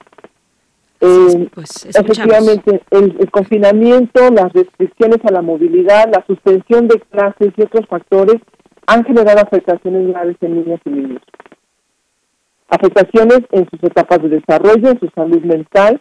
Tiene que ver esto por una falta de convivencia comunitaria, por este proceso de segregación y por supuesto hay una afectación en su proyecto de vida, dado que ya tenemos datos que nos reportan que más de 3 millones de niñas y niños han eh, no se inscribieron al sistema al, al sistema escolar, a este ciclo escolar reciente, y por lo tanto tenemos una afectación a su proyecto de vida lo que va a generar un incremento indudable en la desigualdad social. Esta vulnerabilidad ante la violencia también se incrementa, el incremento en homicidios y por supuesto con las secuelas terribles que, que, tiene que ver con el abuso sexual, el incremento del embarazo adolescente. Eh, durante el, el, el, periodo que va eh, de enero a a ver, no, pero, en enero, del, en enero, en este enero del 2021, el 75.78% de las lesiones ocurrieron en el hogar. De estos, las personas responsables, en la mayoría de los casos, tenían algún parentesco con la víctima. Digamos que fueron casi el 80% familiares los responsables de la violencia, y de estas, más del 80% también particularmente fueron niñas y adolescentes. Es decir, se trata de una particular violencia contra las niñas y las adolescentes en el hogar. En el primer semestre del 2021, eh, los casos de parentesco podían alcanzar hasta un 80%, los adolescentes son más, más vulnerables, más vulneradas y mayormente violentadas respecto a las a las niñas, a los niños. Los tipos de violencia que se pueden identificar particularmente tiene que ver con violencia psicológica, casi un 38%, violencia sexual, 29-69, casi un 30% de la violencia es de violencia sexual, violencia física, alcanza el 26.30%, abandono o negligencia en un 5% y violencia económica en un 5%. Así que el rango entre violencia psicológica y violencia sexual abarca casi un 70% de la agresión que las niñas y las adolescentes reciben en el hogar. En México ocurrieron 512 feminicidios de niñas de 0 a 17 años, según el propio datos del propio secretario ejecutivo del Sistema Nacional de Seguridad Pública entre 2015 y 2021. En medio de esta pandemia, las adolescentes sufren con mayor eh, agudización y tenemos estados particularmente que están eh, donde se está mostrando con mayor crudeza esta violencia que tiene que ver con Guanajuato, con Michoacán, el Estado de México, Oaxaca, Ciudad de México, Baja California, Chihuahua, Yucatán y Campeche. En ese sentido, podemos identificar gravemente que los casos entre los primeros nueve meses de este, año, de, este año se reportaron víctimas de corrupción de menores, eh, un, un, dato elevado que nos, que nos ofrece el incremento de más, que llegó hasta más de 3.107 mujeres para el caso de víctimas con lesiones. Eh, fueron también víctimas de trata 154 mujeres entre 0 y, entre 0 y 17 años alcanzando en junio un máximo histórico para un mes de 34 casos. Es grave la situación que presenta el reporte eh, del, Senado, donde nos habla del incremento, un, reporte reciente que presentó el Senado en agosto de este año, donde nos habla del incremento de la violencia y de los feminicidios en nuestro país. Lo plantean desde la perspectiva de desarrollar temas para la agenda política. Y efectivamente el, el, propio Senado reconoce, basado en los, en los reportes que ha presentado tanto el sistema de búsqueda como el, el INEGI, presenta información donde se reportan eh, datos contra la, eh, datos de violencia, datos de desaparición, el incremento de los homicidios, el incremento de los homicidios dolosos y particularmente de los feminicidios, la violencia familiar y la violencia de género como eh, elementos gravísimos que están presentes, los datos que nos reportan de los delitos sexuales que van a la alta, les recomiendo mucho que revisen este documento. No puedo abarcarlo todo en este momento, pero sí me gustaría que tuvieran un tiempo de atender este esta revista, que bueno, este informe que presenta eh, eh, Lorena Vázquez Correa en agosto 2021, la, el número 29 de temas de la agenda del Instituto de Belisario Domínguez del Senado de la República.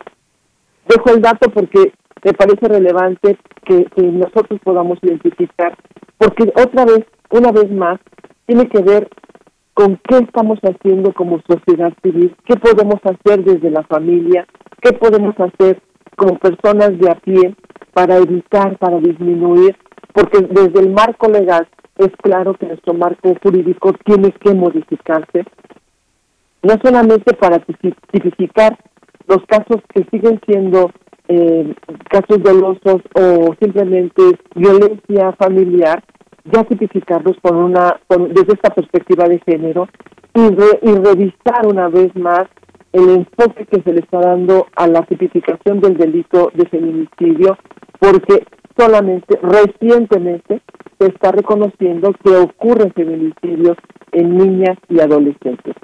Eh, ha sido toda una batalla, como ustedes saben, desde esta perspectiva de derechos humanos, el reconocimiento en los estados de la existencia de este concepto de feminicidio. Y algunos estados lo tienen ya eh, catalogado en, eh, como, parte del marco jurídico con el que se puede eh, tipificar el delito y también generar una sentencia. Sin embargo, no, no, no pasa totalmente para todos los casos o no se reconoce abiertamente para los casos de las niñas y las adolescentes. Esto sigue siendo una batalla jurídica y agradezco a al, al, Senado, a las, a las diputadas y a las senadoras que han estado impulsando la agenda de género, porque desde ahí podemos tener una esperanza de que efectivamente, de acuerdo con las propias cifras oficiales, se dé el sustento jurídico, el sustento del marco legal para que el Estado pueda ser un garante de que las mujeres puedan ejercer, mujeres, niñas y adolescentes puedan ejercer sus derechos humanos consagrados en los instrumentos nacionales e internacionales que tenemos para proteger a la, integridad y la vida de las mujeres. Eh, estamos esperando, quedamos en espera de esta de estas iniciativas que aún permanecen eh, pendientes en el análisis y la dictaminación. Esperemos que el Pleno del Congreso de la Unión tenga la misión de la protección desde esta perspectiva de género, pero también desde el interés superior de las niñas y de las adolescentes, garantizar plenamente a las mujeres en su liberación como víctimas de violencia, tanto eh, familiar como en su vida cotidiana, en sus otros contextos donde se mueven en el escolar, en el laboral, en la, en la propia calle. Es interesante y es gravísimo observar que la Ciudad de México eh, reporta siempre como, como, como si fuera sorprendente, pero realmente sí es sorprendente que nos siga reportando la Ciudad de México eh, un incremento en la violencia eh, hacia las niñas, hacia las mujeres, un incremento también en la configuración de los feminicidios y, grave porque es nuestra ciudad. Es, siempre, como saben, la Ciudad de México a veces eh, reconfigura, rediseña, eh, incluso propone andamiajes estructurales eh, novedosos porque siempre nos hemos eh, caracterizado por ser una ciudad que va en la punta de lanza en el tema de los derechos humanos y sin embargo pareciera que frente al cumplimiento incumplimiento de la ley nos encontramos una vez más ante la omisión de autoridades y de órganos de protección y de seguridad que no que son negligentes y que no no logran completar su tarea de protección entonces, ¿qué más se necesita? Eh, no solamente se necesita tener buenas leyes, no solamente necesitamos tener eh, protección desde el marco internacional y garantías, sino además no se necesita una aplicación que nuestras autoridades, que los, los mecanismos de protección, los órganos institucionales que son los garantes de ejecutar y de velar por la, por la protección de las mujeres particularmente de quien estamos hablando y de todos los ciudadanos, efectivamente cumplan con su labor, cumplan con su trabajo y se reconfigure también esta cultura, esta eh, narrativa, esta visión, este enfoque que efectivamente dé pauta a la configuración de un desarrollo de la conciencia, eh, del cumplimiento de la garantía y del papel tan importante que tienen como servidores públicos.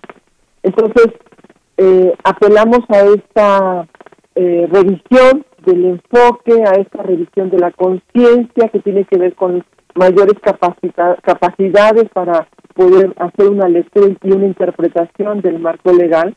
Y también apelamos a la, al público que nos escucha, que es un público muy importante y, gracias otra vez eh, eh, por permitirnos este espacio porque nos acercamos a la gente que, que también tiene tenemos que tener en nuestra vida cotidiana un cambio de perspectiva y un cambio de, eh, de enfoque para poder mirar cuántas cosas desde nuestra vida privada ejecutamos permitiendo que tengamos un lenguaje y a veces una un comportamiento o, o prácticas de omisión en donde no observamos y no garantizamos, no protegemos eh, con el énfasis que se requiere a las niñas que tenemos cerca, a las adolescentes con las que compartimos eh, en, en, el día a día. Entonces también es una invitación para que en todos los niveles, en la perspectiva de protección de niñas y de adolescentes la reforcemos y con mayor amor, con mayor ternura, con mayor cuidado y con mayor protección tengamos un trato diferenciado y diferenciado porque solamente de esa manera podemos llegar a la equidad y a la igualdad entre, entre géneros, ¿no? Entonces, bueno, ese es el comentario, Berenice, eh, apelar a este a este cambio cultural desde esta perspectiva. ¿no? Es una tarea cotidiana, es una tarea ardua y además te agradecemos que, visibilices el trabajo de, de, pues de muchas personas que, que, desde distintos espacios trabajan diariamente por la protección de los derechos, en este caso de las niñas, en estas situaciones que, bueno, se han agudizado con la pandemia, lo sabemos, pero que vienen de tiempo atrás, que tocan temas de redes de delincuencia organizada, que no solo se circunscriben pues a los hogares, al espacio más cercano, sino también eh, fuera, fuera de casa. Y te agradecemos que, pongas este reporte aquí, este reporte en el Senado eh, que se presentó en este mes de agosto sobre feminicidios y violencia. Estaremos, eh, si tenemos oportunidad, yo creo que sí, porque es una buena amiga además, Lorena Vázquez Correa, investigadora legislativa desde el Belisario Domínguez, que nos haces esta referencia. Yo la verdad no la tenía identificada y te agradezco por ponerlo aquí. Alicia Vargas Ayala, muchas gracias. Y ojalá que me puedan invitar, este, mucho para que nos presente su documento que es muy interesante con datos muy reveladores que es importante que nosotros los tengamos en cuenta. Así será. Esperemos que sí y que tenga ella la oportunidad. Alicia Vargas Ayala, directora del CIDE-CIAP, gracias por esta participación y nos encontramos en 15 días. Gracias, Berenice. Gracias, auditorio. Gracias a todos. Hasta pronto. Hasta pronto. Bien, pues estamos a punto de despedir esta emisión de jueves 26 de agosto, jueves 26 de agosto, para que no se me quede eh, en el tintero como recomendación únicamente sobre los temas de Afganistán. Eh, hay un documental de la Deutsche Welle que viene en dos partes, un documental amplio, cada una de estas partes dura aproximadamente 40 minutos, así es que bueno, es un documental que se titula Afganistán, un país en guerra interminable. es un documental del año 2019, pero que bueno, nos puede dar, nos da una idea de los eventos destacables y de otros elementos pues importantes para eh, seguir el hilo de la historia de Afganistán en la era moderna. Es un documental que se basa entre el siglo pasado y, eh, este y, la actualidad de Afganistán. Así es que, bueno, está hecha la recomendación, un documental de Deutsche Welle que se puede encontrar en, el, eh, en su canal de YouTube. Afganistán, un país en guerra interminable. Con esto nos despedimos, 9 con 59 minutos. Gracias a todo el equipo por, por, todo, por su esfuerzo. Gracias a quienes están en cabina, Frida Saldívar, Arturo González y quienes están también desde casa operando la posibilidad de este espacio. Quédense aquí en Radio UNAM. El día de mañana, ya viernes, nos volvemos a encontrar en estas frecuencias, si así nos lo permiten. Vayan enviando sus peticiones musicales eh, en nuestras redes sociales. Yo me despido. Berenice Camacho les eh, agradece su escucha en nombre de todo el equipo, de mi compañero Miguel Ángel Quemain, que está de vacaciones. Vámonos, vámonos ya sin música, 10 de la mañana. Esto fue Primer Movimiento, El Mundo desde la Universidad. Radio UNAM presentó Primer Movimiento, El Mundo desde la Universidad. Con Berenice Camacho y Miguel Ángel Quemain en la conducción. Frida Saldívar y Violeta Berber, producción. Antonio Quijano y Patricia Zavala, noticias. Miriam Trejo y Rodrigo Mota, coordinadores e invitados. Tamara Quirós, redes sociales. Arturo González y Socorro Montes, operación técnica. Servicio social, Cecilia Esquivel y Roberto Rebollo. Locución, Tessa Uribe y Juan Stack. Quédate en sintonía con Radio UNAM. Experiencia sonora.